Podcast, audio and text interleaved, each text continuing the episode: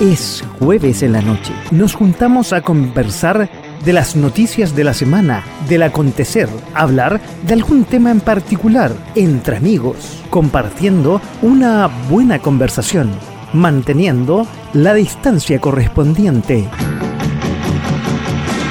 De a poco, sin mascarilla.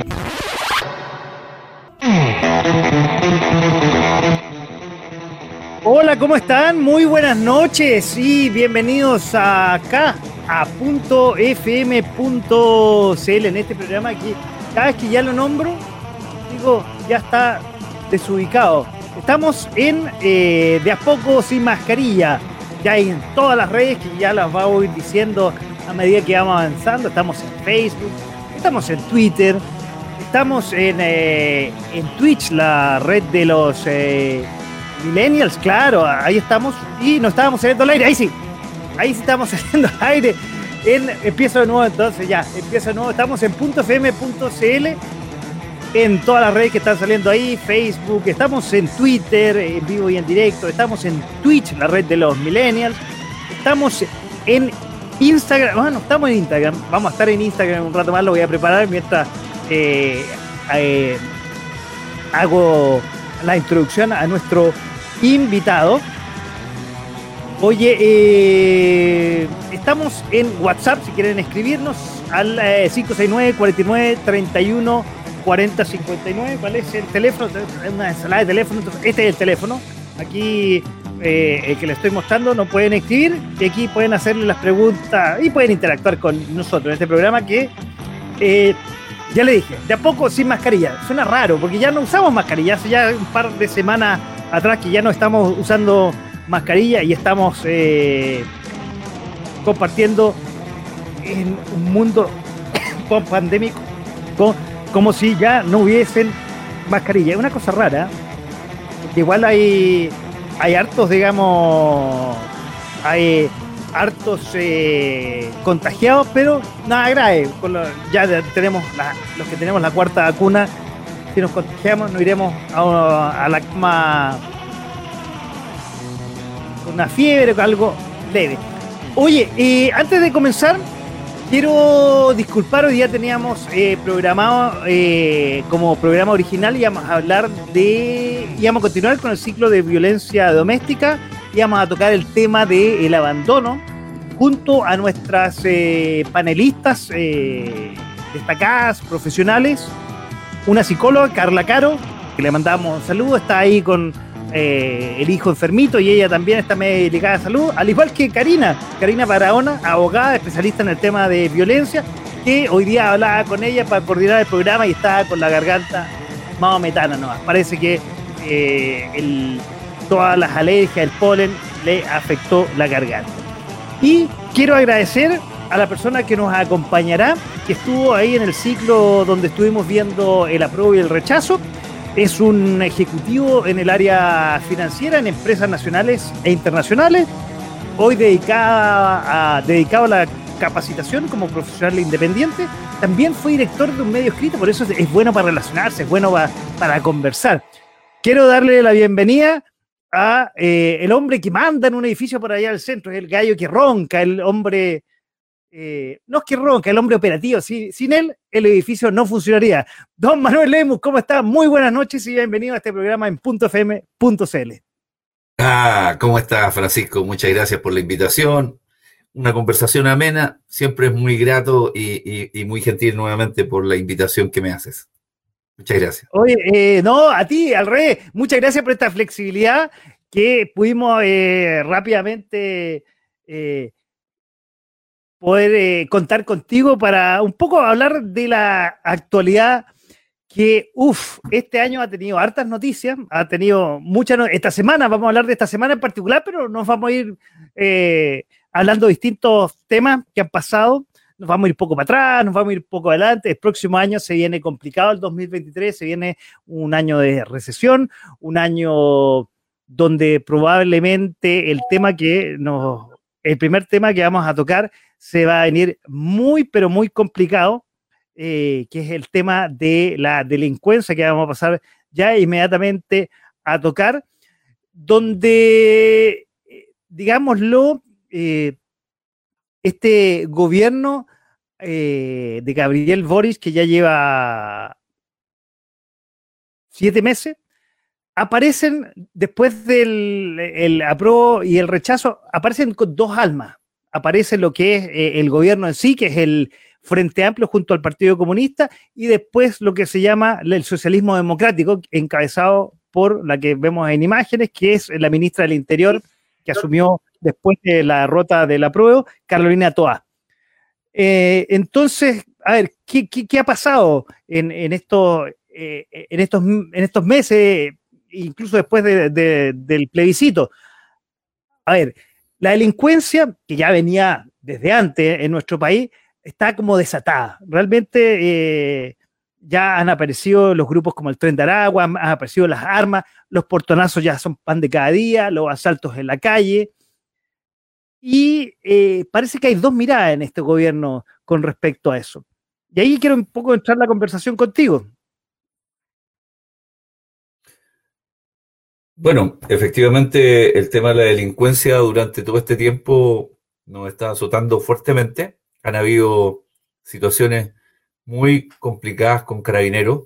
Eh, está ya bien, por lo menos eh, lo que dijo la ministra del Interior, eh, se están buscando alternativas para frenar las situaciones que han estado, pero nos transformamos en en un país que está un poco a la, al debe con respecto a sus instituciones eh, armadas.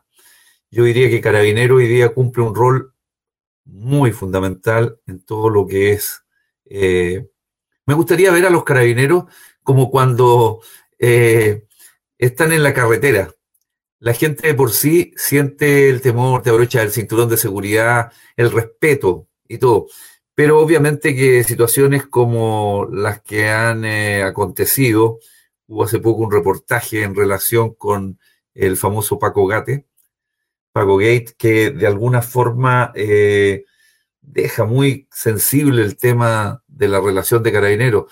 También el cómo han accionado en situaciones como el estallido social. Y bueno, yo creo que hoy día el gobierno está en una en una disyuntiva bastante especial de si otorgarle o no. El otro día escuché que así como todas las demás instituciones armadas, porque se, llama Fuerzas Armadas y de Orden, las Fuerzas Armadas reciben con criptos. Eh, también se quería extender esto a carabineros de Chile. yo no sé si efectivamente eh, poblar de carabineros eh, puede ser de alguna forma una solución. Eh, entiendo que hay eh, personas que están trabajando en el, eh, perdón, que están estudiando en la escuela de carabineros y hasta el quinto año, según lo que pude saber, no pueden utilizar armas. Imagínate, después de cinco años. Yo no sé si dotar de carabineros en la conscripción podría ser una buena alternativa, porque yo creo que de alguna forma el carabinero aún sigue siendo respetado por mucha de nuestra, eh, de, nuestra población. Ahora, obviamente que ha habido un desprestigio, naturalmente, y eso es una situación que no podemos soslayar.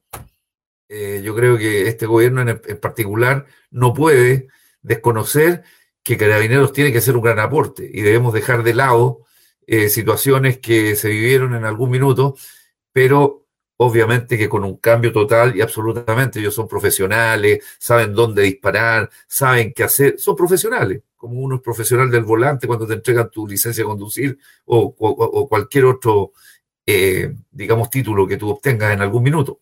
Eh, tú tienes que estar dispuesto a entender que tu misión es controlar, pero obviamente, incluso es más, en algunos otros países, eh, enfrentar a un carabinero o un delincuente, lo primero que el carabinero tiene que pedir, efectivamente, y ahí viene un tema, es pedir que levante las manos. O sea, que se encuentra frente a una autoridad. Y yo creo que esa es la concepción que debiera tener la población aquí en Chile. Levantar las manos significa estoy en tu poder. No levantarla obliga a carabinero a accionar. Oye, no levantar las manos. es como decir, lindo, Pero hay que meter esa, claro. De hecho, los que ya tenemos cierta edad, cuando vemos a Carabineros, hasta el día de hoy nos asustamos. Las nuevas generaciones como que ha perdido el respeto a Carabineros. Oye, y, tú tocaste un tema eh, que siempre salen todos los gobiernos con respecto a la delincuencia. Algún gobierno atrás decía la puerta giratoria, digamos, perdón, dije fin a los delincuentes. Eh, pero al final, Bachelet, de hecho, en, su primer gobierno decía hay que aumentar de carabineros. Ahora, eh, ¿es solamente aumentar carabineros? Sino, además, darle mejor capacitación, mejores herramientas, eh, mejor actuar frente al tema, comillas, de los derechos humanos que ha estado vapuleado en, este, en, este, en estas dos almas de, la, de, este gobierno. Porque, y también sale, y seguramente lo vamos a tocar, sale el tema de aumentar las penas, las penas, digamos, a los delincuentes. Incluso por ahí se ha llegado a tocar de eh, volver con la pena de muerte. Entonces, vuelvo a la pregunta, ¿es más carabineros o más bien mejores carabineros? ¿Qué crees tú? Respecto, perdona, respecto a lo que tú bien dices, eh, efectivamente, carabineros hoy día, me da la impresión de que un, de que un carabinero que está controlando el tránsito, una carabinera que está controlando el tránsito, que anda en su moto, no tiene lo que, eh, digamos, eh, lo que profesionalmente tiene el GOPE, y que son las personas que están debidamente eh, diseñadas para ese tipo de temas. Sin embargo, producto de este tipo de situaciones, hemos visto que carabineros han sido, han sido agredidos por personas en circunstancias que los carabineros hoy día constituyen em, un elemento de autoridad importante, sin lugar a dudas muy importante. Pero hoy día ese respeto, esa situación eh, raya en lo que ha ocurrido durante este tiempo carabineros metidos en el robo de la madera, personas que en algún minuto eh, están, imagínate, el otro día el reportaje de Televisión Nacional fue decidor, fueron 90 carabineros que están ahí siendo procesados por distintas situaciones que se llaman la Operación Norambuena. Entiendo que ahí partió eh, el, edificio Norambuena, que es el que está ahí en, no sé si en Teatino o en Amunate, por ahí, en Amunate que creo que está. Y, de ahí como informática e inteligencia que tiene Carabineros. Claro, y de ahí parte una serie de situaciones. Entonces, cuando, cuando tú ves todo eso, personas, carabineros que están metidos en distintas situaciones, obviamente que, mira, eh, según tengo entendido, hace 15 años atrás, carabineros estaba muy bien evaluado por la población. Sin embargo, sus mandos superiores eh, estaban haciendo cosas que rayan en, en fraudes y cosas. Entonces, realmente es complicado hoy día decirle a los jóvenes que respeten a un carabinero, en circunstancias que yo diría que la gran, la gran, eh, digamos, el gran contingente de carabineros desarrolla una labor espectacular, pero no han sido capaces de doblar esta, e, esta mala imagen que tiene. Entonces, obviamente que los jóvenes que vienen con este pequeño oscurantismo anterior recordarán que son fuerzas de armada y de orden. Sin embargo, por ejemplo, me sorprendió mucho que así como desde el año 73, según tengo entendido, desfilaba eh, carabineros, o sea, nunca desfilaba carabineros antes. Hoy día, al, incorporarlo en el año 73, eh, empiezan a desfilar, empiezan a tener, uno, bueno, el Orfeón siempre ha sido parte de ello, pero el desfile es un desfile militar. Y los carabineros tienen el tema militar arraigado. Es un poco como que si los bomberos empezaran también a tener una facultad distinta de la que fueron creados. Antiguamente el carabinero dependía del Ministerio del Interior, era el Ministerio del Interior, porque el carabinero es el más cercano. Lamentablemente durante el año 73 y los posteriores debió realizar una labor que no le correspondió ni a la infantería, excepto en excepciones, no le correspondió ni a la Armada, ni tampoco a la Fuerza Aérea. Entonces Carabinero hizo la labor sucia. Yo te diría que me tocó ir en aquellos años, eh, en, algunos, en algunos momentos, al Estadio Nacional. Y ya ahí, los jóvenes que tenían el único lugar donde podían explotar en forma, eh, porque todo lo demás no había en graffiti, en las murallas, ni nada por el estilo. Yo creo que Carabineros ahí eh, sintió el rigor de lo que, de lo que había significado eh, el tema de participar como, por decirlo, como la primera línea. El carabinero del pueblo. Entonces, darse vuelta esa, esa sensación de, de sentir que está atacando recuerdo muy bien esa escena en donde el carabinero ahí en la plaza de armas toma a uno de los protestantes, uno de los tipos estos que se estaban manifestando y lo agrede pero de una forma increíble. Entonces te lo van pasando en cámara lenta. Muestran al tipo que el carabinero está agrediendo y dice, este hombre es chileno. Muestra al carabinero con su escudo, con su, con su escafandra y todo lo demás, golpeando con ese mazo en la cabeza y diciendo, este otro hombre también es chileno. Ellos desarrollaron una labor muy complicada. A tal punto que en la época del general Estangue se descubrió que ellos, de alguna forma, no, desconozco cuál habrá sido el resultado, pero el caso de Degollado, eh, yo te diría, Pará, Natino y Guerrero eh, fueron, eh, digamos, cercenados, se encontraron sus cuerpos en Quilicura, se culpó precisamente algo al interior de Carabineros que había desarrollado esta labor y siempre estuvieron en una nota muy complicada respecto de su imagen. Y cuando se habían logrado posesionar, viene este famoso Paco Gate, que de alguna forma eh, invalida todo lo anterior. Todo lo que no, absolutamente. Ahí como que empezó la. Por desgracia, las autoridades, los generales, eh, metieron las manos y ahí eh, fue como el punto de inflexión de la degradación del cuerpo carabinero. Pero la delincuencia, y, como bien decía aquí el, eh, un, banderín que tenemos en la imagen que estábamos mostrando, dice, no a la delincuencia, sí la vida digna, no al gobierno inoperante, ya no más. A ver, se ha dado el cóctel perfecto, en, el fondo, porque tenemos una policía que ya venía, como bien tú dices, después del Paco Gate, venía, eh, y como yo acabo de decir, en un punto de inflexión de degradación. Con el estallido social, delincuencial, como quieras llamarlo a la gente, del 18 de octubre, eh, se cuestionaron su metodología respecto a los derechos humanos, justa e injustamente, se le culparon a, algunos de, asesinos, violadores, como hace pocos días dijo atrás el presidente Boric, eh, apoyándolos, pero culpándolos por otro lado. Pero eh, eso no es todo, o sea, no porque tenemos malos carabineros, que estoy absolutamente de acuerdo con el análisis que tú estás eh, tocando, pero sí ha aumentado la delincuencia. Y con la, no sé si con la llegada de, nuevos eh, grupos o, con la apertura indiscriminada de los inmigrantes y, malas prácticas, los delincuentes chilenos han aprendido malas prácticas y, están más avesados a la delincuencia. O sea, ¿cuándo habíamos visto eh, asesinatos, eh, eh, muertes por encargo, esto que pasa en las carreteras de los, de los abordazos, de los portonazos?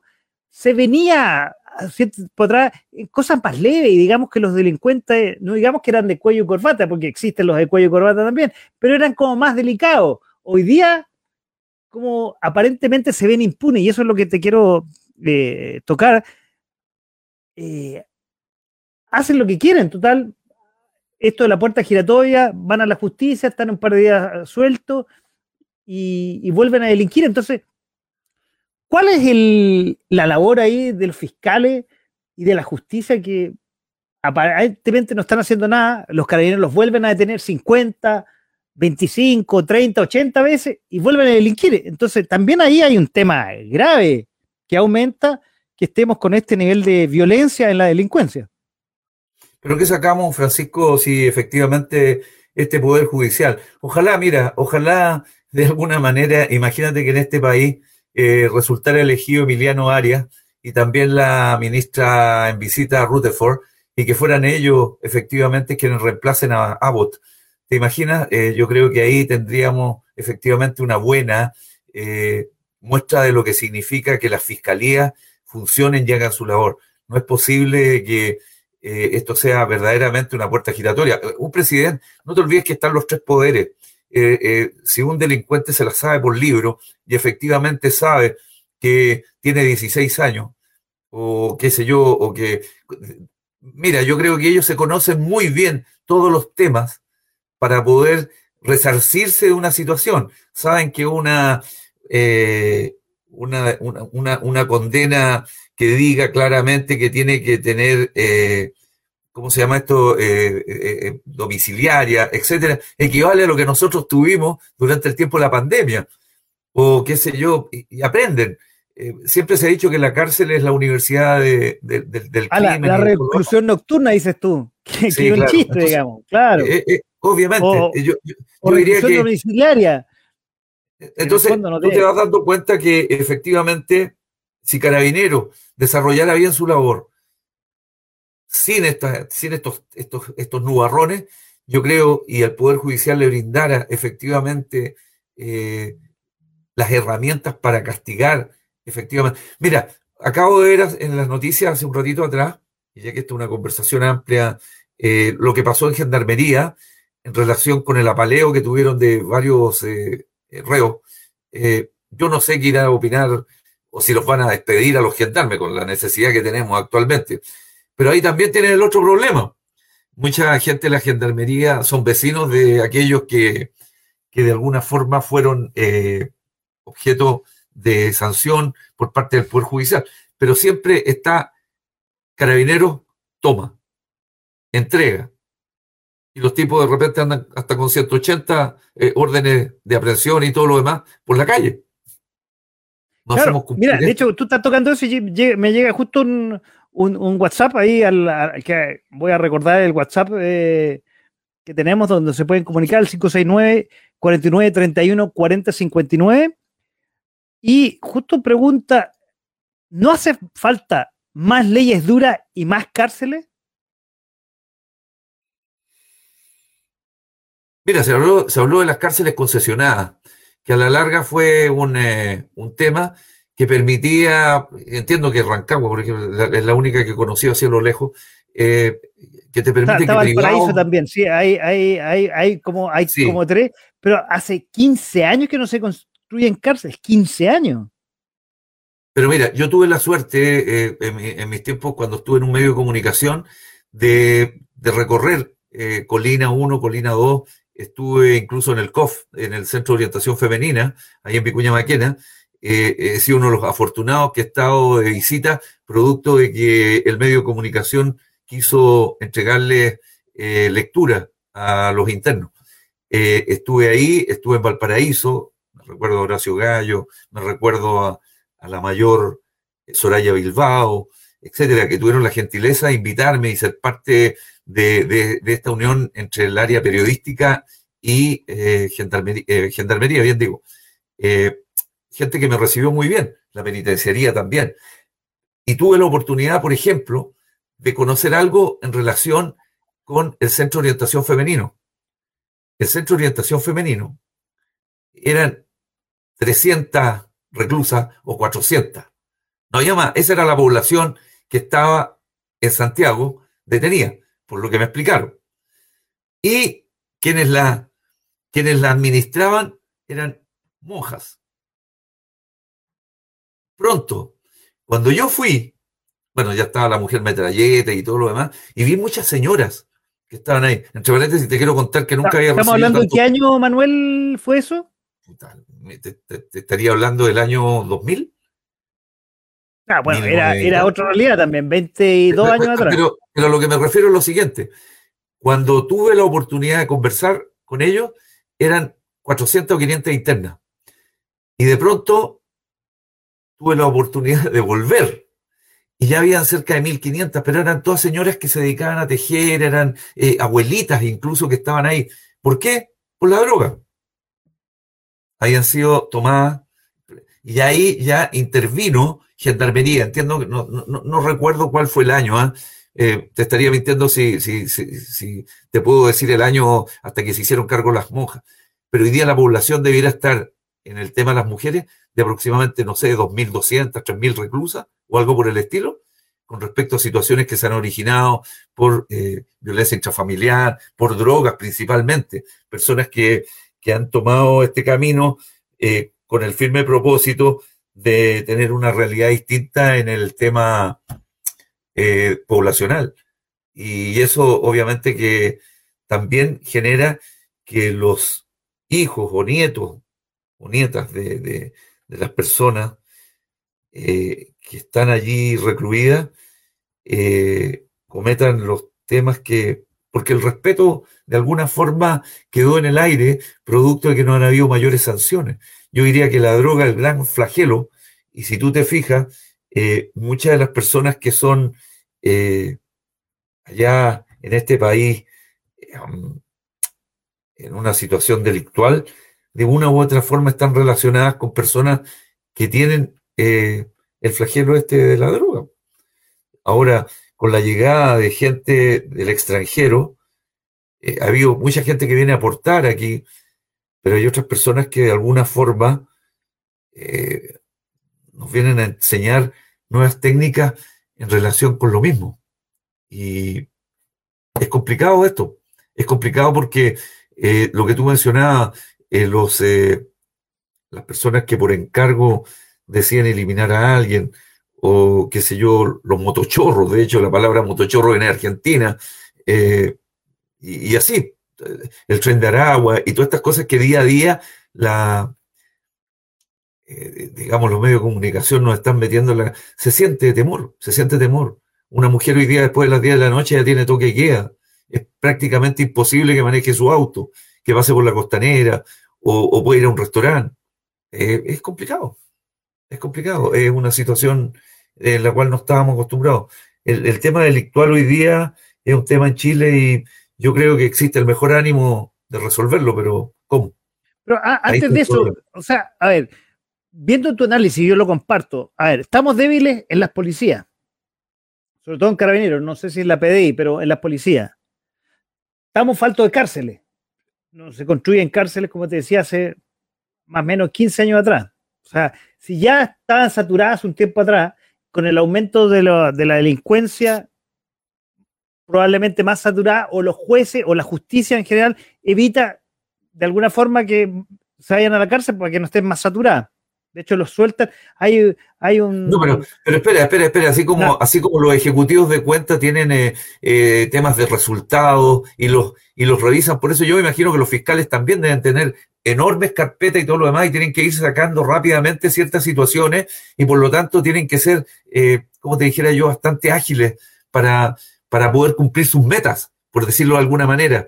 Yo creo que en ese sentido es una, es una situación bien incómoda para ellos de llegar y decir ya cortemos luego este tema porque tenemos que seguir con el otro. Y viene el otro y el otro más, etcétera. Entonces también ahí hay una situación que, yo no sé si el código penal habrá que actualizarlo, no tengo idea. Es un tema que no, no manejo tal como en alguna ocasión lo conversamos en la época del rechazo y el apruebo, que era un tema total y absolutamente débil en lo que el conocimiento que tiene uno eh, para saber si estaba bien hecho o mal hecho eh, la constitución que se proponía.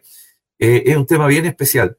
Yo no, no puedo estar en conocimiento de cada uno de ellos, pero sí veo que los fiscales ahí cumplen una labor que aparentemente le está empujando a tomar eh, rápidamente decisiones. Yo no, no sé si acaso ahí será el talón de Aquiles para poder eh, de alguna forma eh, reducir estos actos delictuales y tomar consideraciones. Ahora, cada preso le cuesta al país entre 700 y 800 lucas. lo pagamos todos los chilenos. Entonces, de pronto, también ahí las sanciones debieran ser eh, distinta, no sé, eh, hacer, hacer algo diferente para que las personas eh, que se ven envueltas en alguna situación tengan acceso a un juicio y que la pena vaya acorde con la realidad nuestra hoy día. Yo, yo desconozco si efectivamente los abogados no, mira, es un tema total y absolutamente me declaro incompetente ahí. Sé que Carabineros tiene que entregar al Poder Judicial un determinado, determinado preso. Y ahí se pierde en el tiempo. No, claro. A ver, para ir cerrando un poco el tema de la delincuencia en Chile, lo que te decía yo, a ver, creo yo que hoy en día, no, lamentablemente nos ha tocado, como bien tú decías y tú lo tocaste al principio, una policía débil, una policía que está mal entrenada, una policía que tiene pocos recursos, una policía que está de alguna manera débil eh, eh, en su eh, en su percepción, que aquí en los últimos meses ha ido aumentando, pero la percepción de la gente no era muy fuerte con respecto a Carabinero en, el último tiempo, por los desfalcos, por el tema del, del, manejo del estallido social, etcétera, etcétera. Eso es un punto, Carabinero. Dos, eh, el tema que estábamos hablando de, la justicia, eh, que no ha dado el ancho, no ha dado el ancho. Eh, la fiscalía ah, con, el fiscal que está, que está saliendo por falta de recursos, por metas mal establecidas, no lo sabemos en realidad, tampoco ha dado el ancho. los jueces tampoco de alguna forma, no, no, como no, se, eh, no, no, hay forma de evaluarlo, no sabemos si están eh, dando bien o no las penas. Eso es un tema que es un misterio, es un misterio bastante grande y ahí podría haber incluso hasta corrupción y, no, se sabe. Y el último tema que tú tocaste, eh, la, la entrada de la droga en una forma bastante masiva. Antes Chile era un país de paso y ahora Chile ya es un país no solamente de paso, sino un país donde se queda la droga y donde han, y el otro punto es la inmigración indiscriminada, donde, como bien tú decías, ha llegado gente muy buena a aportar. Nosotros conocemos a bastante gente, pero lamentablemente en el último tiempo, dicho por los mismos inmigrantes que llegan a trabajar, ha llegado gente con muy malas prácticas que ha potenciado a nuestros delincuentes, y es lo que se ve en las noticias, con toda esta eh, violencia, porque ahora lamentablemente la delincuencia es violenta, y es mucho más violenta que lo que estábamos acostumbrados a verla antes. Entonces, un cóctel eh, maldito, es un cóctel que eh, lamentablemente. perdona, perdona, Francisco, un dato. Pero déjame terminar y te paso la palabra. Sí, sí, sí. Es un cóctel maldito que, como bien tú decías, eh, lamentablemente, si antes estábamos encerrados en nuestras casas eh, o le poníamos más rejas, más cámaras, más cerco, ahora eso ya ni siquiera sirve. A los autos ya tampoco sirve ponerle GPS, no les sirve poner corta corriente, porque los tipos buscan los autos como medio para seguir delinquiendo, andan todos con pistola y como te, decía yo hace un rato atrás, la impunidad, ellas la tienen claro, manejan las leyes mejor que cualquier fiscal, más, mejor que eh, cualquier abogado, y nosotros más encima le pagamos los abogados todos los chilenos, las víctimas no tienen abogado, entonces realmente es un cóctel perverso que eh, nadie quiere poner la cola al gato y a cerrar y, darte la palabra, parece que este gobierno tampoco está a la altura de ponerle el, cascabel al gato. Eh, mira, yo, yo, yo comparto en relación con la delincuencia eh, eh, el tema de, que estamos total y absolutamente... Es un tema puntual en este país, en este minuto, en la macrozona sur, etcétera. Pero fue la tormenta perfecta, por decirlo de alguna manera, en el tiempo del anterior gobierno. Y bueno, y obviamente que lentamente, pero específicamente en el anterior, cayó hasta Chadwick, que era el ministro del Interior, o qué sé yo, un secretario, el montaje carabinero en el caso Catrillanca, y todas las demás cosas que han ocurrido al interior eh, de, los mismos. Eh, el tema este del asunto de tantos carabineros metidos en un tema económico, etcétera, dañó fuertemente esa imagen. Y yo creo que recuperarla hoy día, eh, la única forma es que, así como están los actos delictuales, no sigan apareciendo carabineros metidos en este, tema, en este tipo de temas. Yo creo que el alto mando de Carabineros debiera tomar carta en el asunto y, yo creo que a la, ministra del Interior no sé si le aportará el hecho de que Carabineros vuelva a lo que era eh, un organismo del Estado en términos de que ellos fijen sus prioridades. Carabineros no es un ente militar.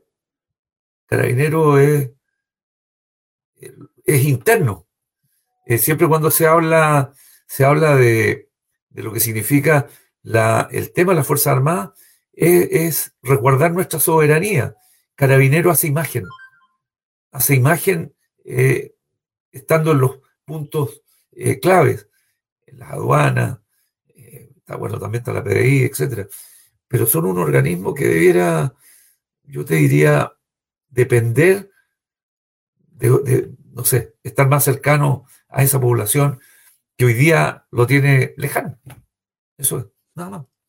Oye, cerrando, cerrando este tema, y, relacionado con lo último que tocaste también, eh, la, posible, y lo pongo en el generador ahí, la posible visita eh, de Boric a la Araucanía.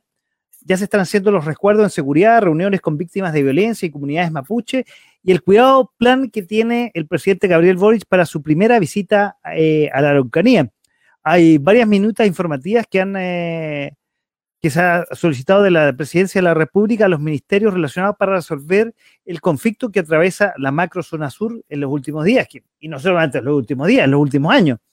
Las gestiones apuntan a preparar con el máximo cuidado que el viaje eh, que prepara el presidente Boric a la región, que podría concretarse la próxima semana antes de que el mandatario viaje a Tailandia para participar en la APEC 2022 y sería eh, el próximo martes 15 de noviembre, o sea, seguramente va a ser a principios, eh, los primeros 15 días de noviembre. Eh, buena señal, supongo, a menos que vaya a pasar y no haga nada. Me imagino que no podemos rescatar la agenda y que no salga como en algún minuto fue profusamente difundido el tema de Asiche, que quiso de alguna forma llegar allá como ministro del Interior, fue su primera gestión y, a partir de ahí eh, bajó todos sus bonos y eso sería todo. Yo creo que el hecho de que Gabriel Boris se reúna con, eh, con quienes han sido las personas afectadas por la muerte de familiares, etcétera, eh, que les han quitado eh, esto. Además que no te olvides de algo. Eh, Héctor Yaintul es el vocero de la CAM. No es su presidente ni el principal dirigente, es un vocero dentro de lo que significa esta situación que está viviendo la macro zona sur y, los mapuches en general. Son gente que de alguna forma están relacionados eh, con este despojo que se hicieron mucho tiempo atrás. Ellos tienen sus propias costumbres, tienen su propia lengua, etcétera. Y, yo creo que los respetos hacia quienes son sus eh, machis o qué sé yo, eh, los nombres, deberíamos mantenerlo en nuestra fórmula de, reconocer eh, que ellos también tienen el derecho y que por muchos años se le ha estado no lo han tenido, de poder ser representado en algún ente eh, importante. Yo, por ejemplo, yo comparto plenamente eh, lo que dice el señor Huenchumilla en relación con eh, la situación que vive la Araucanía. La Araucanía, yo diría que es la zona más pobre que tiene Chile. Y, más pobre y con mayor cantidad de violencia diaria que digamos, lo que el pueblo mapuche, no el que está eh, haciendo el tema delictivo, sino más bien son grupos eh, como el que lidera eh, este J-Tool, que es la CAM, que son básicamente robo de, madera y delincuencia para obtener, o, sabotajes para obtener dinero, para seguir delinquiendo y tener más armas nomás, y una lucha armada. sino no es, digamos, eh, lo que tú dices de, la reivindicación del pueblo mapuche, yo creo que hasta la gente de la Araucanía está de acuerdo, pero toda esta violencia no tiene nada que ver con esa reivindicación. No, no, no, no sé. Yo eh, me, toca comparar este tema con lo que pudo haber sido, eh, imagínate, el pueblo vasco en España estuvo sometido 40 años por Francisco Franco, no podían ni siquiera hablar en euskera era, era complicado el tema. Los vascos tenían sus propias costumbres. De hecho, los catalanes quisieron independizarse hace un tiempo y persiguieron al, principal responsable, no me acuerdo de este minuto el apellido, que creo que no, sé si ha vuelto a España de nuevo, pero eh, han podido convivir tienen sus propias, sus propias eh, autoridades, manejan sus propias reglas. Eh, el vasco no se considera eh, español, pero mantienen un respeto que les, ha permitido durante años hacer eso. Y hay muchos países, entiendo que Australia también, Canadá, han permitido que sus, digamos, sus etnias manejen y, mantengan en, eh, digamos, todas sus costumbres, sus...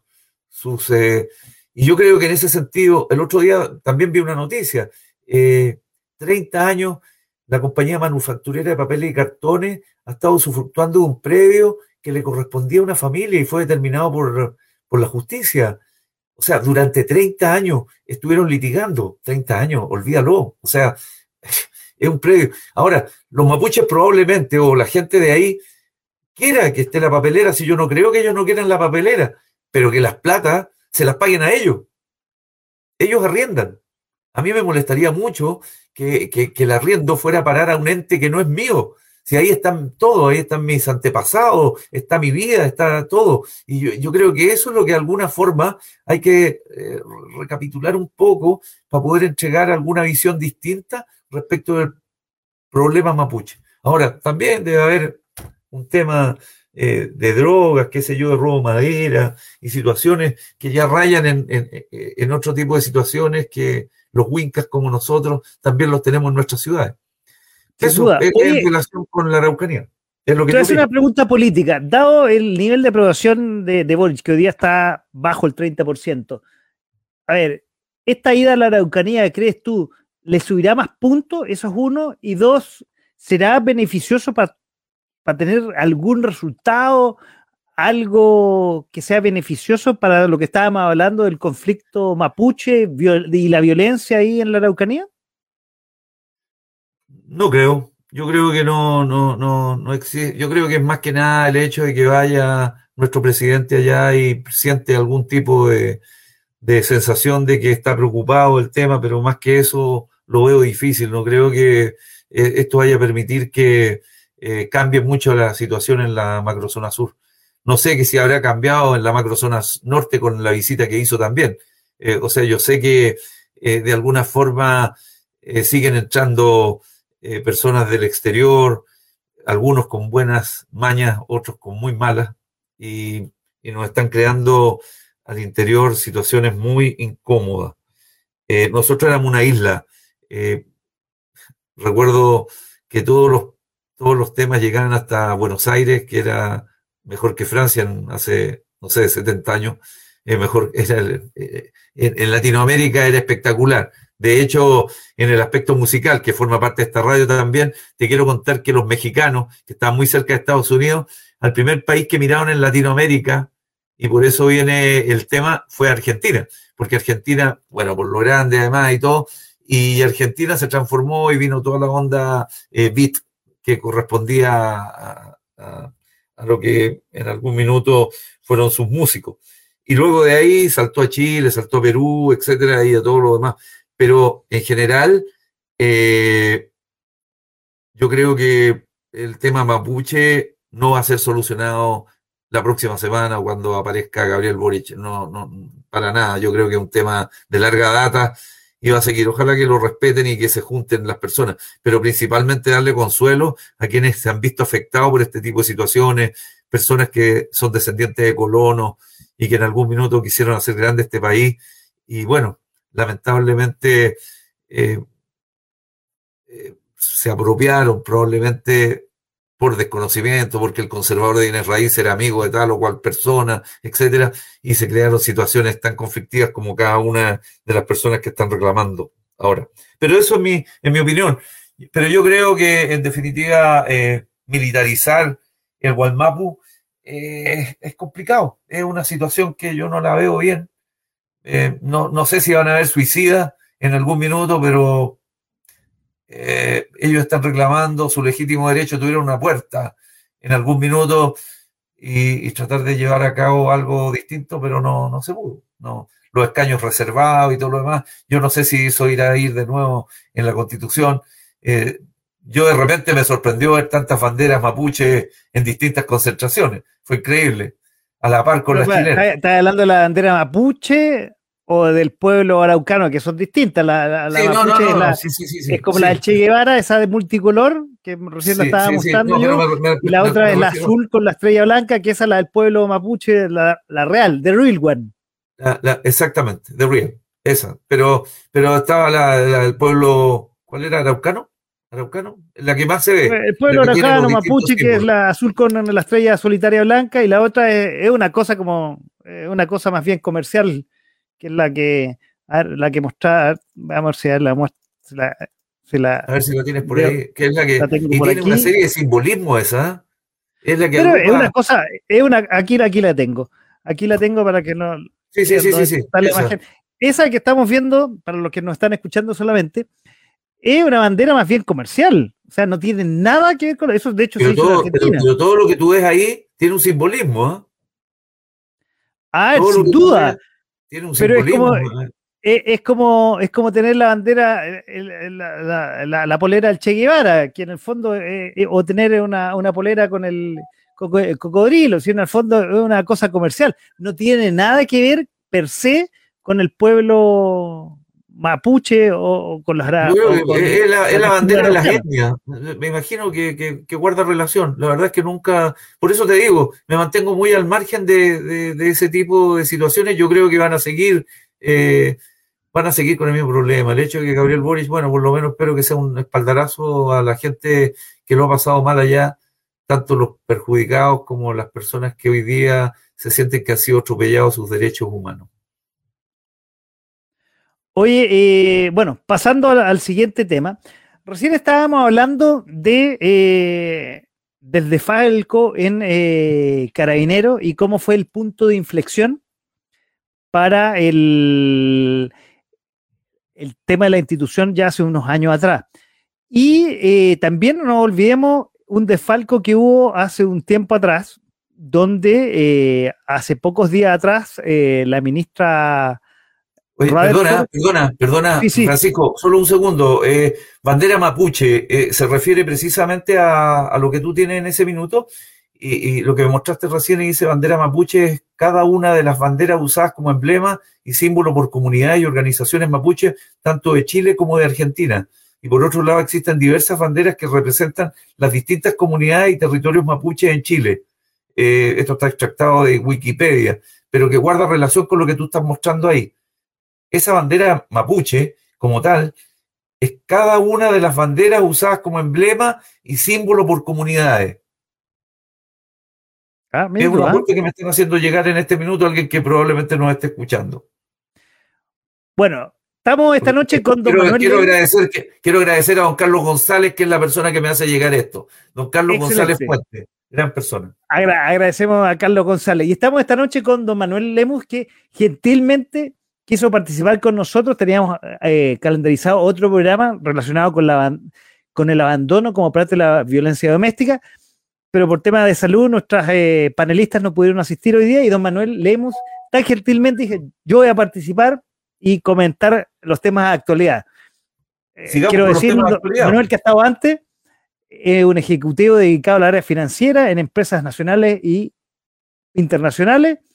Hoy es un miembro de un equipo profesional dedicado a la capacitación y como ustedes ven, es bueno para conversar porque fue director de un medio de comunicación y ahí tiene toda la parla, toda la eh, el tema comunicacional que nos entrega eh, toda su opinión eh, esta noche, en, de a poco, sin mascarilla.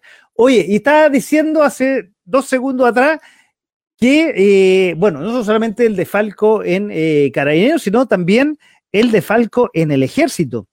Y eh, ya tenemos eh, prisión preventiva para el excomandante eh, Emilio Cheire por, malversación de caudales públicos.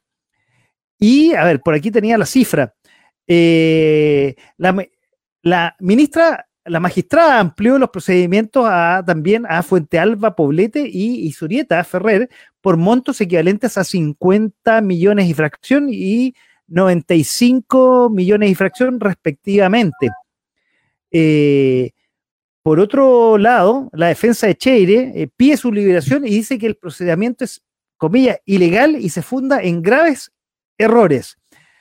A ver, eh, empecemos a, hablar de lo eh, que eh, realizó la ministra de la Corte Marcial, Roy Rutherford, donde sometió a proceso al ex comandante en jefe, Juan Emilio Fuentealba, Poblete, Oscar Isurieta y Juan Emilio Cheire, todos ellos por malversación de caudales públicos perpetrados entre los años 2006 y 2018 en la denominada arista de los gastos reservados, que suman al... Ah, agregar otro, otro, otro tema, el, perjuicio fiscal eh, por Juan Emilio Cheire alcanza a nada, a nada más y nada menos una cifra módica de 128.600 y fracción millones de pesos.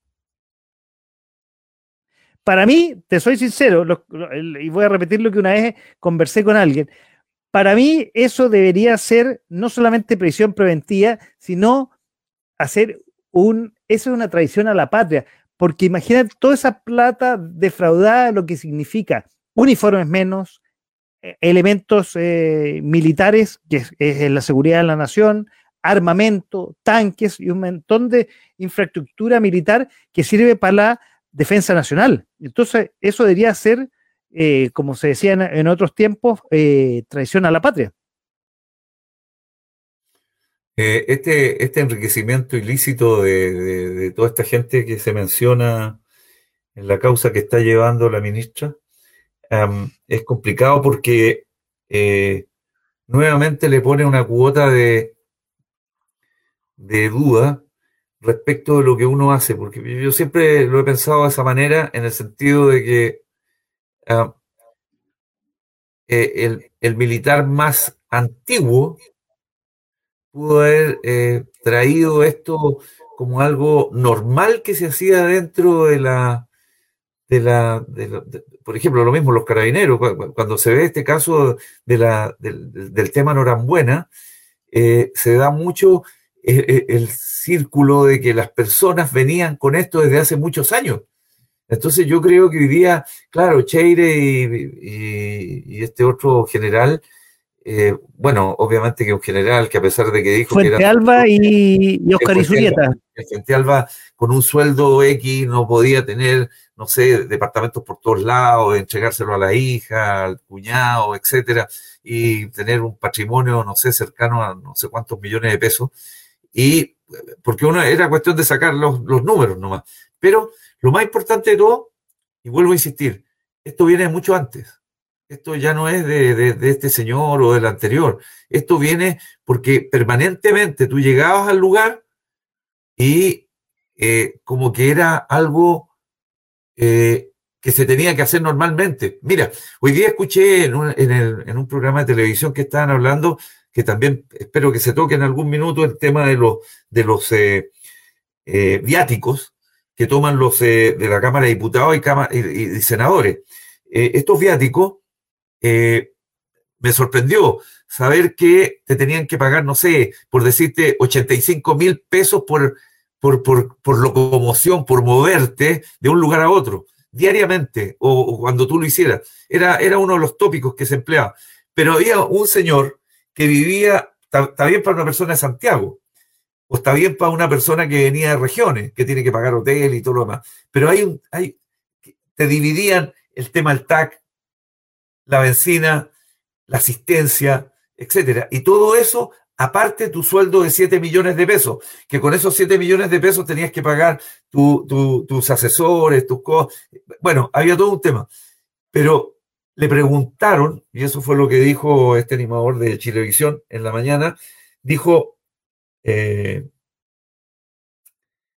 le preguntaron a un senador o a un diputado que vivía a escasas cuadras del Senado. Y le preguntaron si él recibía esos 80 eh, mil pesos, por decirte algo, 70 mil pesos, y él dijo, recibo, pero me da vergüenza. Y lamentablemente no puedo decir que, lo voy a, que, me lo tienen que quitar, porque se tendría que hacer una ley específica para poder quitar ese, ese monto que era como un bono que te entregaban por determinadas circunstancias, por la lejanía del cargo. Y, yo diría que esas cosas están muy enraizadas en este país. Yo creo que lentamente se ha ido achicando esto. Pero cuando tú sacas, eh, ¿cómo fue el, tema? Eh, apareció una nueva palabra, traslación. Traslación es el traslado que tienen de pagarte benzina. Se hablaba de que la gente, el partido de la gente, por ejemplo, eh, entre los viajes a Viña y todo lo demás, eran como 3 millones de pesos en términos, y más, 5 millones de pesos por peaje, por TAC, esto. Yo creo que tanto Carabinero, que también en ese reportaje hablaba de la mafia antigua y la mafia nueva, que estos quisieron ser más acelerados y por eso los pillaron. Yo creo que aquí pasó lo mismo en los militares. De alguna forma, esto venía ya con algo antiguo y que hoy día, al salir a la luz, te cuesta poder explicarlo. Y te cuesta poder explicar que los regalos que tú como comandante en jefe le podías hacer a un fulano de tal estaba dentro de tus capacidades, dentro de lo que correspondía. No estabas haciendo, o sea, si yo hubiese detectado que era algo ilegal, habría dejado la escoba para atrás porque todos lo hicieron. Yo debía haber parado eso. Y yo creo que, no sé, a lo mejor pararon muchas cosas antes, pero era como, oye, si, si yo salgo pensionado después de mis 35 años de servicio y todo lo demás, y me dan un bono por esto, un bono por lo otro, etcétera, etcétera, y forma parte del esquema, no me pueden venir a, a cuestionar a mí respecto de la situación que hoy día estoy viviendo. Porque si venía, ¿cómo le denominan en la parte legal? Por costumbre, haciendo esto, obviamente que, los tipos pueden caer fácilmente en este tipo de circunstancias y ponerte en la palestra. Yo no digo con esto que Cheire haya sabido efectivamente, yo creo que él sabía que estaba haciendo algo, pero no podía. No, no, eh, habría sido. Mira, déjame hacerte un alcance en relación con la. Eh, bueno, va a haber una elección presidencial. Eh, Lula y Bolsonaro este domingo. está claro que la encuesta eh, eh, por lo que se dice, bueno, va a ser muy reñida esta, esta definición. Pero ahí tienen el ejemplo de, Petrobras, de, Petrobras o, o, la empresa que culpó y que dejó en la cárcel a Lula, o la situación. Dentro de sus contratos, que lo leían sus ministros y todo lo demás, había una cláusula que estaba claramente especificada en donde Petrobras o la empresa, eh, no, no, no, no, no, recuerdo en este minuto si era Petrobras, no, creo que no, que fue, que salpicó a varios eh, mandatarios a, nivel latinoamericano. Eh, ah, la empresa constructora, la empresa constructora, ah, no me acuerdo en este momento tampoco, ya, ya me voy acordando.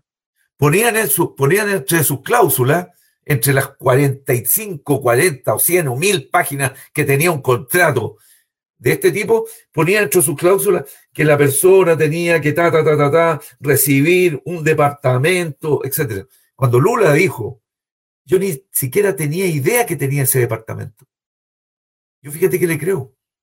Y le creo precisamente, bueno, dentro del esquema que le dijeron, no, tú fuiste coimeado por esta empresa como tantos otros, es, es un poco lo que pasaba en los bancos, que venía un cliente agradecido y te entregaba un regalo tanto se determinó, después de muchos años, que la persona, el funcionario o qué sé yo, el gerente del banco, no podía recibir más allá de 1,5 UF de regalo. Por lo tanto, aquellos regalos fastuosos eran complicados. Y yo creo que en ese sentido estamos pecando lo que antiguamente se hacía aquí en Chile y, digamos en otras partes del mundo. Yo, yo un poco te, en el caso, en este caso que estamos hablando de, de, Cheire y, lo, y, los, y, lo, y, los otros generales que están cuestionados, de alguna forma te, te, lo, te, lo, podría comprar, te lo podría comprar que eh, son, son costumbres, pero recordemos que los gastos reservados, eh, el, el, fondo, digamos, de los gastos reservados, y alguien podría haber parado y después hay, una maquinaria que se... Claro, voy a ordenarme con la, con la idea. Los gastos reservados se llaman reservados porque básicamente eran gastos, comillas, secretos, que no, no, no, eran, eh, no eran reportados como una caja chica, una cosa así, para eh, todo lo que son en temas de inteligencia, a los cuales obviamente no se pueden difundir públicamente. Eh, temas del ejército temas con, con cierta sensibilidad si son, eh, si son transparentados. Pero aquí eh, estos tres comandantes en jefe ya tenían una maquinita que aprovechaban esta debilidad del sistema y organizaron junto a los encargados de finanzas de la institución dejar unas pequeñas, eh, ¿cómo decir? Eh, como pasar el MOPA hace un tiempo atrás, que unos sueldos adicionales a antiguos eh, oficiales que ellos elegían, no cualquiera, porque esto no ese, ese era otro tema, que no era cualquier oficialidad, es decir, ¿sabéis qué? Algunos que ya se retiraron le van a pagar a todos, no, era discrecional. Entonces, porque no sé, les cayó bien, era, era, era el antiguo jefe, el antiguo edecán, qué sé yo. Entonces ahí se fue creando la máquina y ahí se fue empezando la defraudación y como todas las cosas probablemente empezó de a poquitito y de ahí fue creciendo hasta que, bueno, se reventó el chanchito. Bueno, es lo que pasó con Carabineros de Chile, pues esto venía de mucho tiempo y se iban pasando uno tras otro y de hecho las conversaciones o las escuchas telefónicas que se mostraron en el programa de aquel que es muy interesante además, eh, uno le decía al otro, oye, eh, tú tienes que hacer tal o cual cosa, eh, y, las personas que llegaban, por eso se llama el caso que nace ahí en General Norambuena, efectivamente quienes llegaban ahí estaban todos metidos en el tema, estaban todos metidos en el tema porque eran personas que estaban ligadas o tenían una cuenta corriente en la cual les permitía sacar determinadas cantidades de dinero y ellos sabían a quién apuntaban. Ahora, ¿qué es lo que ocurre? Que, o sea, me imagino tú y yo, teniente, dentro del ejército, y viene el general Cheire y te dice, Francisco, eh, voy a depositar en tu cuenta 10 millones de, de, primero, primero que nada te cuadras. Segundo, te voy, a depositar, te voy a depositar 10 millones de, oh, pero qué halago. O sea, mi general se está fijando en mí. Qué extraordinario. Y mira, y además te quiero decir que al teniente Lemus, también le vamos a entregar 10 millones. O sea, estoy en la elite. O sea, mi paso de teniente a capitán va a ser espectacular. Va a ser con espadas, con todo. Y lo voy a poder. O sea, que un general se haya fijado en mí. Es, el cuadro de mando. O sea, y, y curiosamente, Chile es así. Es un y en las empresas se mantienen exactamente lo mismo. Es, un, es una pirámide en donde el gerente general después viene el subgerente general, vienen los mandos medios, que equivalen como al mayor, al capitán y todo lo demás, y después vienen los sargentos, los mandos medios, los, jefes de servicio, etcétera, y finalmente el perraje, que, que, es el que recibe toda esta situación y que es el que tiene que dar la cara finalmente frente al público, en el caso de las instituciones que manejan este tipo de situaciones, pero siempre ha sido piramidal. No existe una relación. Y yo creo que en ejercicio, este señor, que tienes la foto ahí, el general Cheire. Eh, yo creo que nadie le cuestionaba, por ejemplo, que le mandara un regalo de dos millones de pesos a la esposa de, del comandante en jefe de la Armada. O sea, son gastos reservados. Por esa misma chiva de los gastos de, que, de, lo que tú acabas de mencionar, que son cuestiones estratégicas y todo lo demás, decidieron en el gobierno militar que los militares no pasaran a la AFP porque eventualmente podría haber un robo de información y esto era privilegiado y secreto respecto de los nombres y en qué organismo trabajaban los funcionarios. Por lo tanto, ellos tenían que tener algo aparte.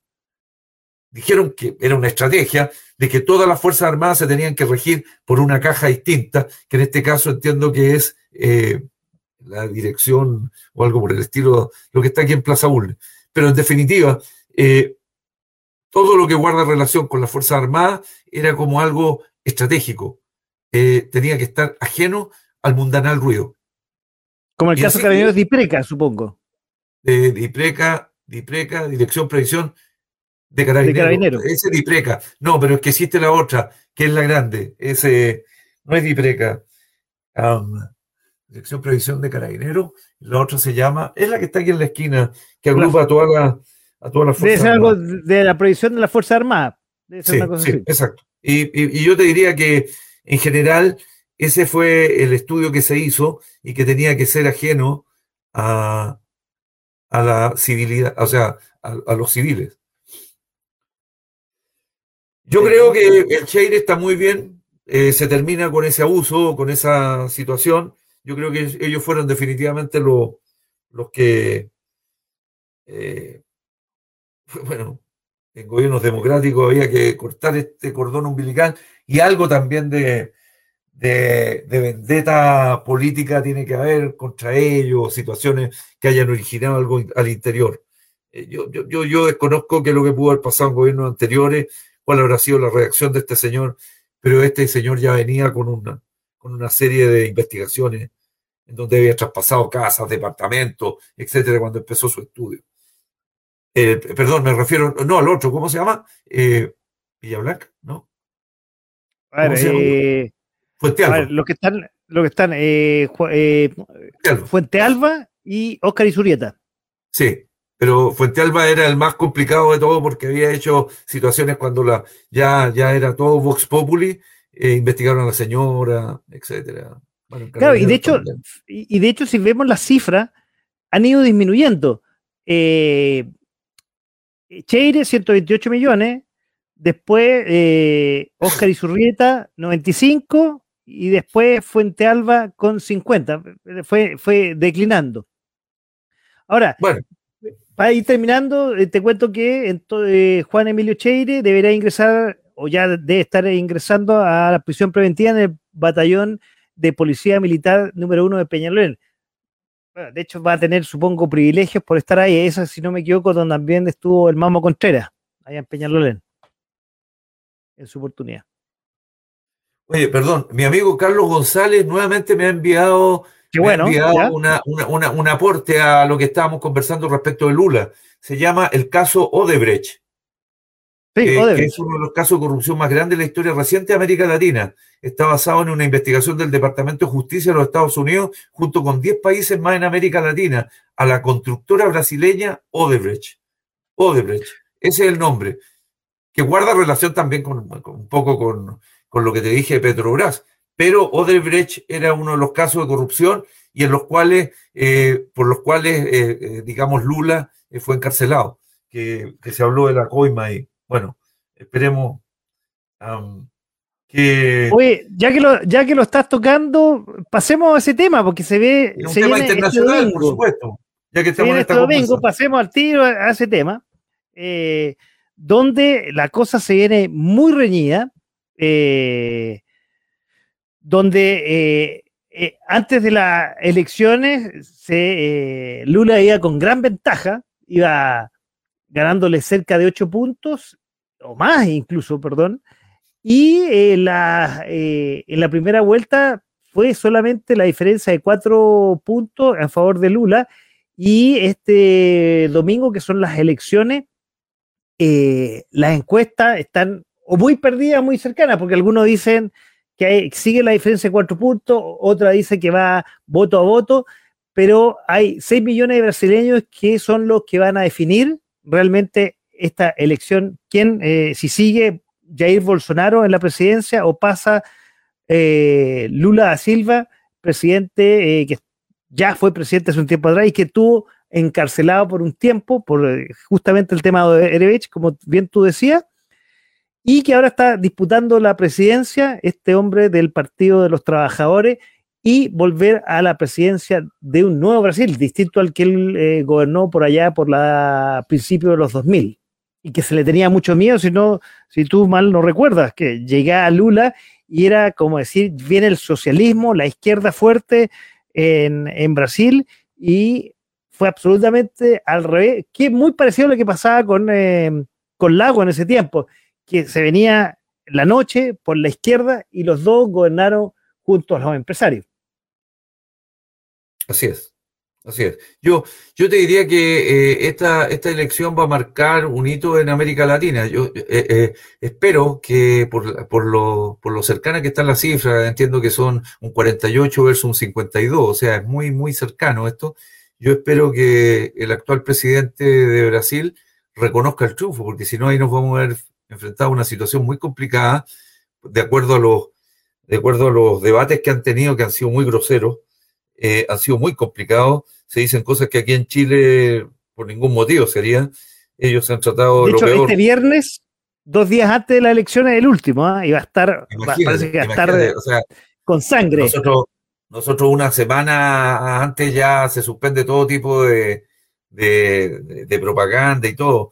En ese sentido, yo creo que Brasil va a tomar una decisión muy importante y además que el cuadro se torna rojo en América Latina, porque estarían muchos gobiernos de izquierda y yo creo que el gran grupo que hoy día está eh, eh, todo eh, sería más o menos lo mismo en Colombia, Chile, Perú, Argentina, etcétera, y, México y todo lo que guarda relación. Son muy pocos los gobiernos de, por decirlo de alguna forma, de derecha, que serían Paraguay, Uruguay, Ecuador, que hoy día tienen gobiernos un poco de derecha, o más bien eh, que, no comparten las ideas de, estos nuevos líderes. Pero ojalá porque hoy día escuché una información, tengo amigos en Sao Paulo, y me comentaban de que eh, por, la, por, la distancia tan corta que hay, probablemente Bolsonaro, algo que, no, lo, no, lo imagino, eh, estaría pidiendo una tercera vuelta. Si es que es muy estrecho el margen que los separa. Espérame, ¿cómo sería eso de tercera vuelta? ¿Cómo, ¿Cómo es una tercera vuelta? o sea, no estaría reconociendo el triunfo legítimo ah. de su contendor. Espérate, eh, y al revés, si ganara Bolsonaro, ¿tú crees que el lado contendor de Lula lo reconocería? No, yo creo que, yo creo que por el lado de Lula, no sé, mira, a esta altura son dos, son dos próceres ahí que, que ambos tienen una serie de situaciones en contra, específicamente el caso de Lula, que yo creo que ni sus propios partidarios eh, pueden creer así a ciencia cierta y firmar por él de que no estuvo metiendo las manos. Eh, no, no, no, sabría decirte, pero, pero van a votar porque efectivamente Lula representa un cambio distinto a lo que ha hecho Bolsonaro. Bolsonaro, no te olvides que eh, de alguna forma es un poco parecido, por decirlo de alguna forma, a Donald Trump eh, dentro de América Latina. Además, incluso su gesto de saludar de esta manera, apuntando así onda pistola, etcétera. ¿ah? Eh, es complicado, es una, es una muestra de que no está dispuesto tal vez a un diálogo, etcétera. Sus actitudes han sido eh, y lo que le bajó eh, puntaje, curiosamente, fíjate, fue en la última situación que se vio involucrado en relación cuando habló, no sé si lo supiste, pero habló respecto de que había tenido contacto con unas niñas venezolanas, que las había encontrado muy buenas mozas y todo, y eran más jóvenes. Y, y, el electorado eh, lo trató prácticamente de pedófilo y todo, y, bajó puntaje ahí Bolsonaro. Eh, y situaciones como esas han provocado una serie de cosas que auguran una, Oye, pero en todo caso, eh, en cualquiera de los dos casos que gane, va, se va a enfrentar lo que se está enfrentando todos los países de Latinoamérica a inflación, a desempleo, pero en este caso más encima a un país muy polarizado, porque realmente no ha sido una elección simple, no e, eso, esos cuatro, dos o esa diferencia que va a depender de los indecisos, ha hecho que el país esté muy polarizado en grandes ciudades principalmente y en las eh, y en los campos, en la periferia, muy parecido quizás a lo que pasaba en su momento en Perú. ¿Recuerdas con la elección de, Pedro Castillo con la Keiko Fujimori? Imagínate, sí. Se va a ver un país de, que con Bolsonaro no estuvo fuera de polémica por su manejo de la pandemia, por el tema de ser eh, eh, combatir la delincuencia de una forma bastante dura. Entonces, eh, si gana Lula, se la va a venir eh, complicado, complicado en el sentido que va a tener que luchar con todo eso, más un país polarizado. ¿Qué, está ahí compartiendo? No, te estoy poniendo un poco de música brasileña porque este es uno de los últimos éxitos que están en este minuto en boga en Brasil. Ah, mira, ¿cómo se llama? Están invitando a están invitando a votar a la gente para que ven a votar con amor. Bueno, esa palabra ya la conocemos. A la familia entera, juntos van votando.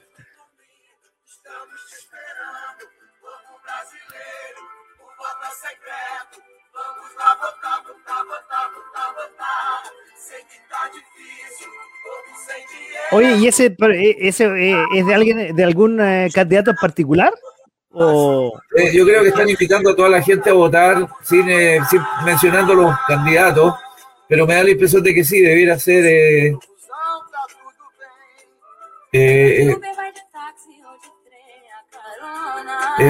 debiera ser como una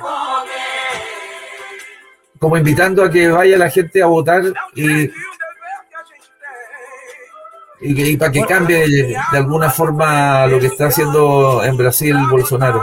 Eso. Ojalá que, no tenga derecho a autor que no nos corten. Además, este, ojalá que no tenga derecho a autor para que no nos corten esa parte de esta, de esta conversación. no, por eso cortito. Cortito, sí, sí, eso. Porque ah, recuerde que esto se repite en eh, YouTube a partir del sábado a las 19 horas. Oye, voy a pasar a otra elección. Ya estábamos hablando de la elección de Brasil, que bueno, nos va a tener ahí a, los que nos gusta la política latinoamericana ahí frente a las noticias el día domingo, pero una que todavía eh, eh, no tiene, digamos, eh, consecuencias o, ha finalizado es lo que está pasando en la Cámara de Diputados y Diputadas.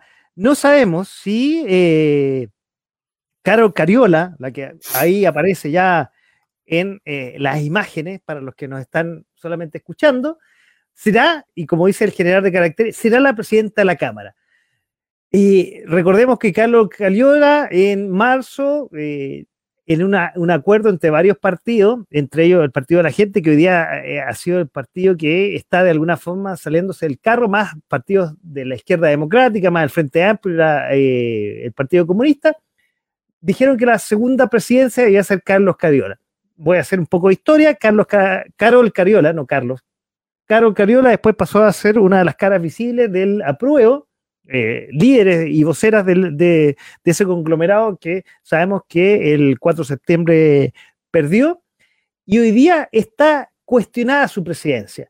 También hay un tema ahí que se muestra en las imágenes con respecto a una una denuncia que está haciendo grupos ligados al Partido Comunista, a Sergio Mico, el ex eh, director de, el, de, los derechos humanos, exactamente, del Instituto de Derechos Humanos, me estaba, gracias por acordarme.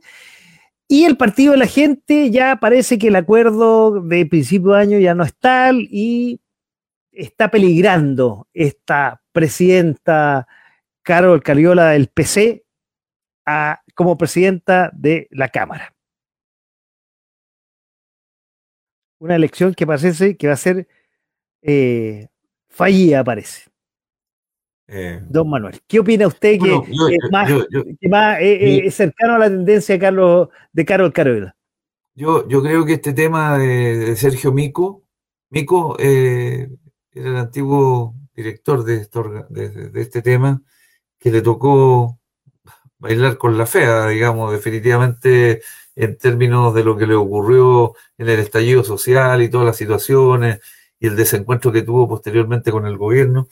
Yo creo que eh, Carol Cariola es una profesional, eh, me, parece eh, justo que si se dan las cosas, pero yo creo que esto es fruto de negociaciones muy extrañas que están al margen de cualquier por eso me sorprendió mucho ayer el presidente de la, de la SOFOFA, eh, que dijera que, que para qué vamos a perder tiempo y que la Cámara de Senadores, eh, la Cámara del Senado sea quien haga definitivamente la constitución de este país. Eh, yo creo que si los carabineros están desprestigiados, si los militares están desprestigiados, uno de los organismos más desprestigiados aún es precisamente la Cámara de Diputados y Senadores por, por las cosas que eh, eh, incluso se han desarrollado al interior. Si en algún minuto se criticó lo que hacía la Cámara de Convencionales, imagínate el espectáculo terrible que han dado este último tiempo, eh, recibiendo incluso hasta el Pancho Malo. Pero bueno, son situaciones que se han... Oye, pero mira, tú tocaste un punto que te quiero preguntar y que comentemos. A ver, eh, Raúl Suto, que, acaba de renunciar la semana pasada a la, presidencia, a la primera presidencia de la Cámara de Diputados y Diputadas, llevó, en mi opinión, bastante bien y de una manera bastante, a pesar de que él es eh, del Partido Socialista, eh, bastante de manera bastante imparcial todas estas negociaciones que tienen que ver con el em, con la convención, eh, no sé, con la nueva constitución. En el fondo. Bueno, perdona, Elizalde también es de la misma tienda. Justo, justo también con, uh, con Elizalde. Pero, ¿qué pasaría si Carol Cariola asume la presidencia? Y sabemos que ella claramente no fue imparcial en esta contienda que, que tuvo el país el 4 de septiembre las negociaciones, digámoslo, que ya no serían tan, si no han sido fluidas en este tiempo, habían fluido de una manera no tan rápida, sino con ciertas discusiones, pero hay conversaciones, eh, ¿serían más trabadas, crees tú? Mira, yo, yo, yo. Con los anticuerpos que tiene Carlos eh, Carol Cariola, digo yo. Bueno, yo a Carol Cariola admiro su, su profesionalismo y todo, pero por ejemplo, ¿Qué podría pensar la persona que de alguna forma le creyó cuando venía el quinto retiro? Y ella fue quien de alguna forma eh, fue al revés. Ella fue la que presidió la comisión que eliminó definitivamente el quinto retiro y chao, hasta luego. No, no hubo ninguna posibilidad. Y, ahí también tuvo que... Lo que pasa es que en política me da la impresión y sobre todo eh, es muy cercano a pisarse la cola es lo que le ocurrió a Boric aquel 15 de noviembre, cuando tuvo que de alguna forma, en contra de sus propios correligionarios, eh, salir a firmar un documento para que se pudiera desarrollar una nueva constitución. Situación a la que después todos nos sumamos, pero que a él le costó prácticamente salir de su partido y lo trataron de traidor y todo. Yo creo que aquí Carol Cariola eh, fue complicada su situación respecto a lo que significaba la, alta inflación y todo. Estuvo en una situación muy incómoda, siendo la presidenta de la comisión que tenía que ver esto. Yo creo que Pamela Giles la hundió. o sea, realmente eh, eh, es algo paradojal. Yo creo que a ella hoy día le está pasando la cuenta eso y otras cosas más. Y, yo creo que esto va a ser fruto de una negociación muy, pero quizás que otros cabos se van a amarrar si es que quieren que voten por ella no, no desconozco ese tipo de negociaciones, son fruto de una politiquería que a mí en lo personal no me gusta, que tenga que ceder para que después a mí me permitan hacer algunos otros cambios. Eh, a la gente le han hecho la vida imposible por este tema de las negociaciones y cuesta un poco entender esto. Cuesta mucho, vulgo, entender lo que significa el que Carol Cariol. Si sale, quiere decir que tiene que haber cedido algunas cosas para que algunos eh, personajes de la Cámara se hayan dado vuelta, hayan dado vuelta a su posición. Ya quienes elegimos a esos candidatos, ya perdimos la cuenta de cuántas veces nos pudieron haber defraudado. Y, da pena eso. Oye, ¿y no sería mejor cambiar el nombre, elegir mejor, y seguir con la línea a pesar de los acuerdos y las cosas? A ver, hay que entender que el mundo también es flexible y varía según las circunstancias. Entonces, seguir tan, eh, eh, y, está apoyada más decía por el gobierno, seguir tan eh, encerrado en el nombre, que ya está, como bien tú dices, medio desgastado, que ya haber estado en la franja del apruebo ya se quemó. yo creo que una testarudez en mi opinión, seguir con el mismo nombre y quizás dar vuelta a la página y seguir para adelante con alguien parecido a, Raúl Soto, con, eh, que tiene ya ha mostrado una imparcialidad y una altura de miras, que es lo que se necesita para mediar en estos temas que se están hablando de la nueva constitución. O sea, yo no, yo no sé si el término imparcialidad significa no mojarse el potito, porque en definitiva siempre estar de acuerdo con todas las personas y decir que todo es bonito, etcétera, me huele mucho a, no, a, no, a no claudicar con alguna idea. Yo creo que Carol Cariola tomó una postura respecto a la constitución política que permitía, o sea, como gran parte de, este país o no lo vio o lo quiso ver, etcétera, eh, participó activamente en esto, igual que Vladimir, se llamaba el otro, que de alguna forma eh, fueron como las caras visibles de lo que significaba el apruebo. Eh, independiente de cualquier cosa, yo creo que hoy día no se ha hecho nada respecto a pensiones, no se ha hecho nada respecto a educación, no ha hecho nada respecto a salud, etcétera. Yo creo que en, definitiva Chile está perdiendo tiempo es como tener plata en un banco y que no te esté dando ningún tipo de interés y sigue pasando el tiempo. El otro día vi cuáles eran los próximos pasos a seguir y yo creo que de alguna forma Carol Cariola representaba la urgencia que tenía este país de querer hacer algo distinto. De los 155, eh, digamos, convencionales, solo seis eran comunistas. Por lo tanto, no podían decir, oye, eh, es que este país le tiene tanto miedo al tema al del comunismo y la cosa, porque nos, inculcaron que efectivamente los marxistas eran intrínsecamente perversos y que y, nunca han gobernado los comunistas en este país. Y, si tú me preguntas qué es lo que han hecho los comunistas, excepto ser eh, permanentemente críticos de alguna situación en particular, yo creo que Carol Cariola hoy día representa algo eh, que podría ser como un aire nuevo, un respiro a, la presidencia de esa Cámara. Pero no sé cuántas negociaciones se irán a hacer bajo cuerda para que pueda estar ella en la testera. Eso. Pero llegará a puerto las negociaciones porque aparentemente el partido de la gente y su líder supremo, por decirlo así, el economista que se me fue el nombre en este momento, que está en Estados Unidos, dijo que ellos nunca van a negociar con los con el Partido Comunista. Entonces, si este hombre dijo eso, lo más probable es que el Partido de la Gente no tenga, no dé los votos a Carlos Carriola.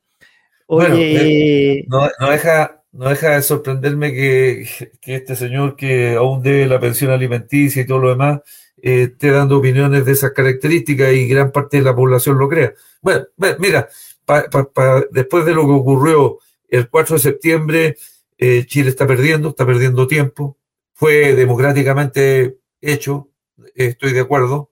Eh, tengo que reconocer hidalgamente que eh, fue un golpe duro para quienes decidimos aprobar una constitución y eliminar la anterior.